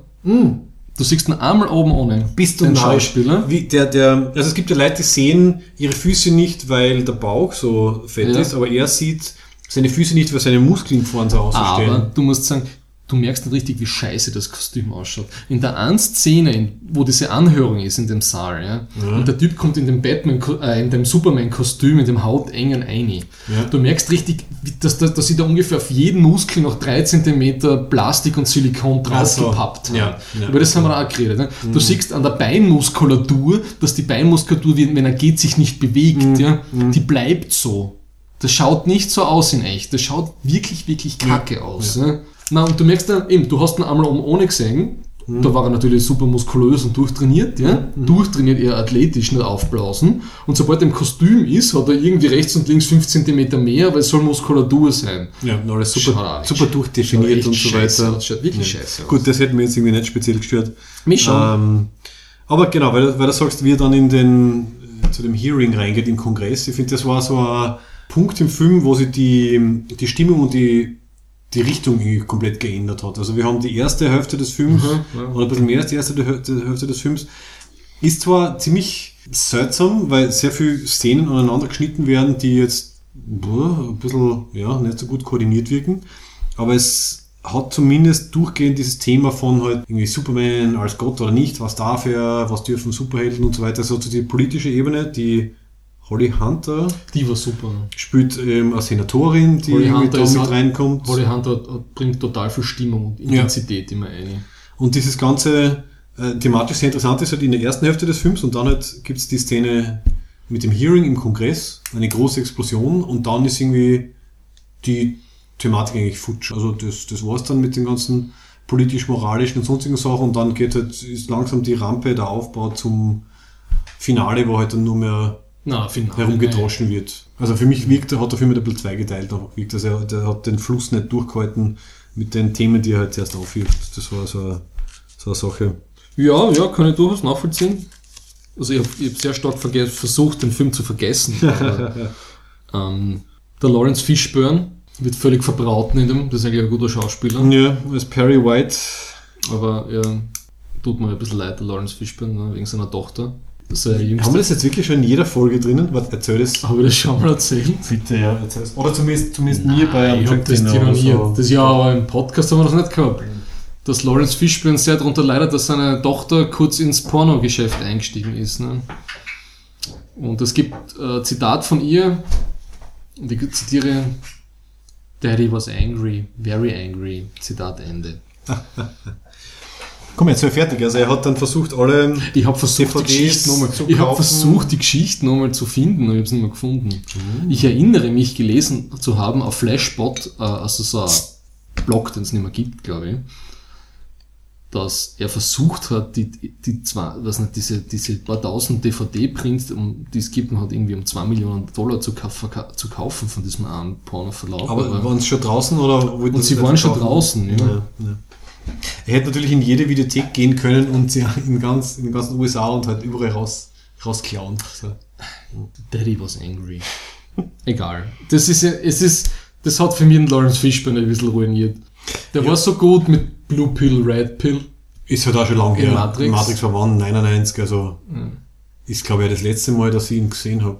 Also Matrix 2 oder 3 dann irgendwie 2001 so in die Richtung. Also er ist ein bisschen untergetaucht. Ja, also zumindest auf meinem Radar ist er nicht. Ich habe auch das Gefühl gehabt, dass er viel relevante Sachen gemacht hat. Ja. Aber wenn wir schon bei den Charakteren und Schauspielern sind, ähm, die bestimmend waren im Film, äh, es gibt den Lex Luthor, der von Jesse Eisenberg gespielt wird, der meiner Meinung nach eigentlich kein schlechter Schauspieler ist. Also bei Social Network war er ziemlich cool, bei Zombieland. Also der hat halt den Lex Luthor gespielt, hat einen, einen, einen, einen jungen, flippigen Lex Luthor, der fast ein bisschen an Joker erinnert hat, weil er hat irgendwie diverse nervöse Ticks gehabt, wo er sich nicht entscheiden hat können, in welche Richtung das geht. Und man hat irgendwie gesehen, was sie versuchen wollten, aber es hat nicht hingehauen. Also, ich habe mir dann die Frage gestellt, warum hat der Lex Luthor das gemacht, was er gemacht hat? es hat ein paar Szenen gegeben, wo irgendwie ganz, ganz cool Und dann war. dieser scheiß Endkampf mit diesem, mit diesem, mit Ja. diesem Troll aus Herr der Ringe. Er hat eins zu eins wie der, wie der Troll aus Herr der Ringe Teil 1 ausgeschaut. They have a cave troll. Und ich habe schon Samwise und Peregrin Duck am, am Knack von dem herumlaufen gesehen. ja. Und das wird vor allem Leute ärgern, die sich besser im, im DC-Universe auskennen, weil das war ja der Doomsday. Du bist schon wieder auf dünnen Eis, du kennst den nicht Nein, nein, nein, das habe ich nachgeschaut. Das habe ich nachgeschaut. Also, Doomsday. Doomsday ist einer, wirklich einer der großen Gegner von der Justice League, aber er hat sicher nicht wie ein Troll ausgeschaut. Ich meine, es war irgendwie so ein, ich glaube, ein uraltes ähm, Wesen von Krypton, das irgendwie ganz viel gelitten hat und, und über ganz viele Evolutionsstufen quasi zu dem geworden ist, was er geworden ist. Ich hoffe, wir verwechseln ihn jetzt nicht mit dem anderen. Aber wirklich verbraten, oder? Also für mich war es so das Gefühl, wie wir haben diesen Charakter im DC-Universe, den bringen wir noch irgendwie rein. Passt, machen wir einen, einen, einen Mountain Troll aus ihm und dann, ja. Wir kriegen sicher Kommentare. Hashtag Burn in the Hell. Und das war so unnötig am Ende. Also das war so, wir brauchen jetzt noch einen Gegner, den Batman und Superman jetzt, wo sie sich ja lieben, weil ihre Mütter Martha hasen, gemeinsam bekämpfen können. Und dann, ja. Für mich war sehr äh, erleuchtend, dass man interkontinentale Atomraketen wirklich auf zwei Menschen schießen, äh, auf zwei Körper schießen kann, die sich außerhalb der Atmosphäre befinden, dass man das so timen kann. Und dann wollen sie irgendwie diese eine Insel das Gotham und Metropolis liegen nebeneinander wie New Jersey und New York, das ist ein völliger Schwachsinn. Und wirst dann sagen, ah, die Insel ist unbewohnt, so Zero Collateral Damage. Ja, ja. Das hat mich so an, an Stealth erinnert, an den scheiß Film mit der Jessica Biel, Oh, ja. wo sie in Pyongyang das eine Gebäude irgendwie mitten in der Stadt in die Luft jagen und sie sagen alle, drei Sekunden danach, Collateral Damage, Zero! Ungefähr an das hat mich Ja. das erinnert. Ich glaube, das sie sogar zweimal. Es gibt zwei Szenen, wo irgendwie erwähnt wird, extra irgendwie, das, das Island is uninhabited und dann Ja. noch irgendwo. Und genau, der Batman natürlich macht seinen Showdown mit Superman auch irgendwo, wo, wo keiner unterwegs ist. Aber davor haben schon so viele Leute umgebracht, dass es schon scheißegal ist. Ja.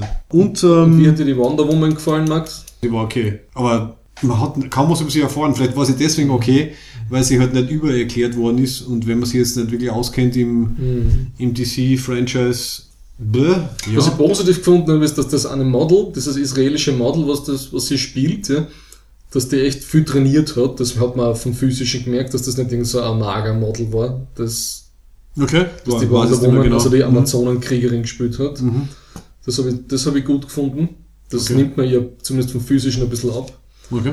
Dann bin, Also ich, mir, dann bin ich mir ziemlich sicher, dass im Endkampf der Rock immer kürzer wird. Da bin ich mir relativ sicher. Und ihr, ihr Soundtrack Oh, der war cool, ja. ist das einzige Mal, wo ich das Gefühl habe, okay, es kommt ein bisschen Action rein.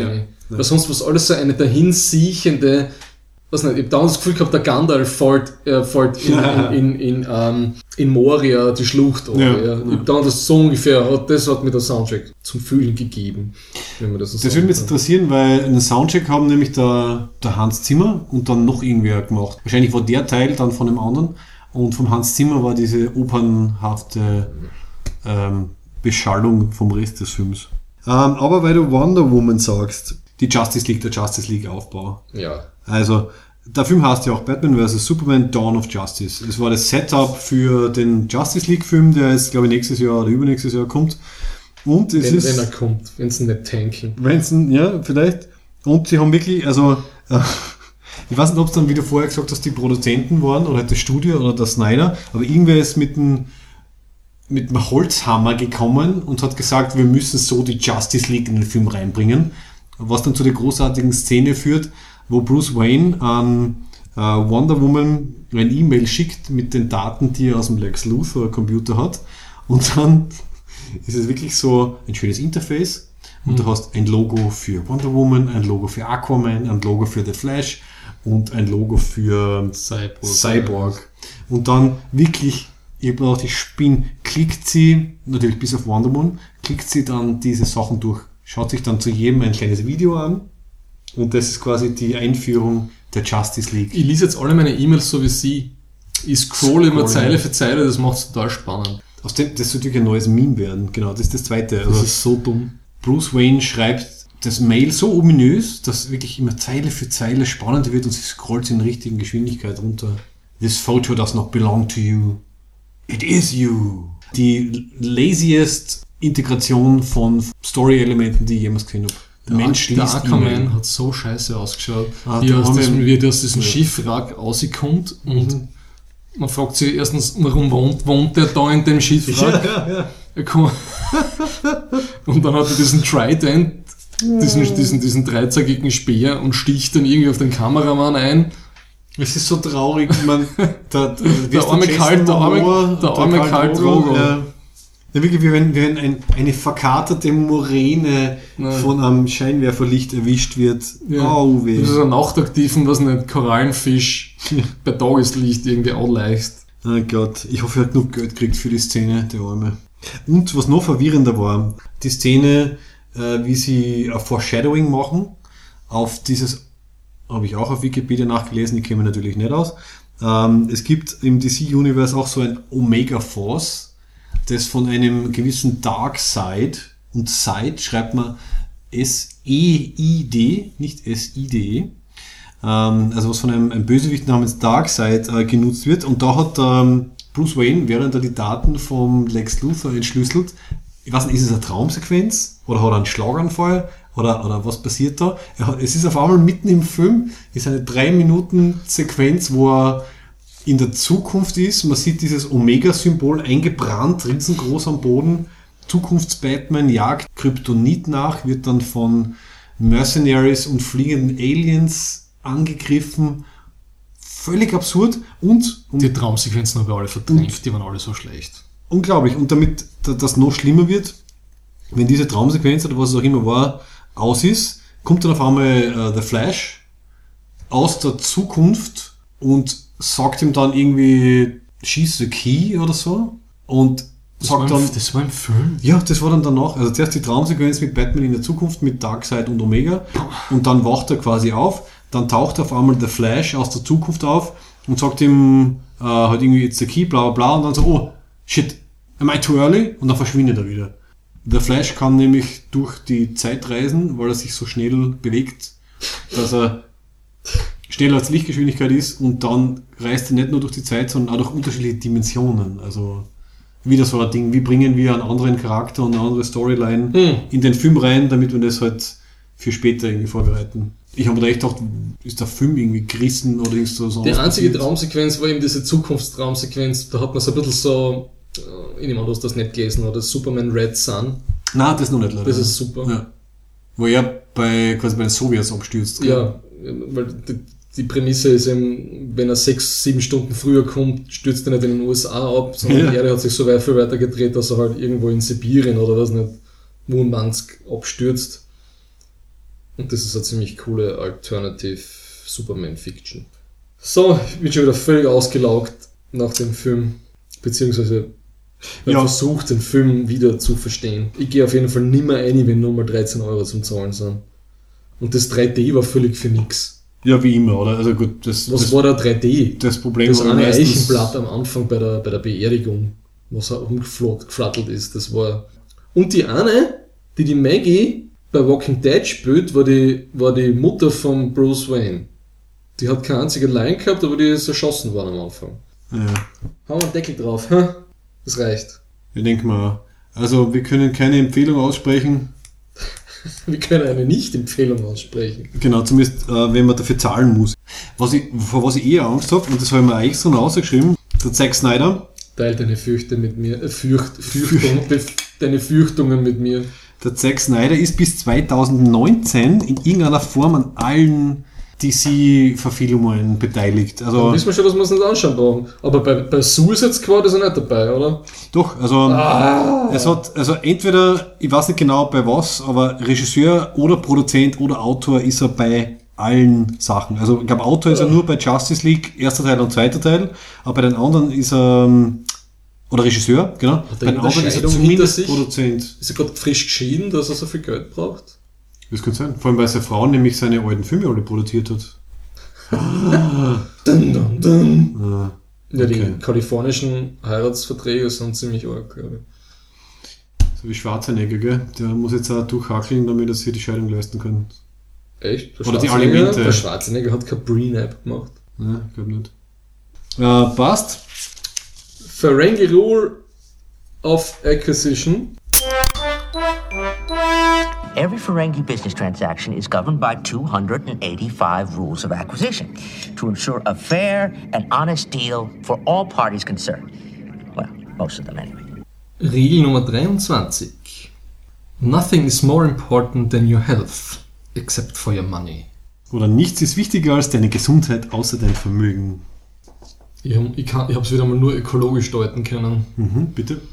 Wir haben unsere Ökosphäre ist bald abgeausnet. Und es ist natürlich nichts wichtiger als das, außer unsere Bankgeschäfte.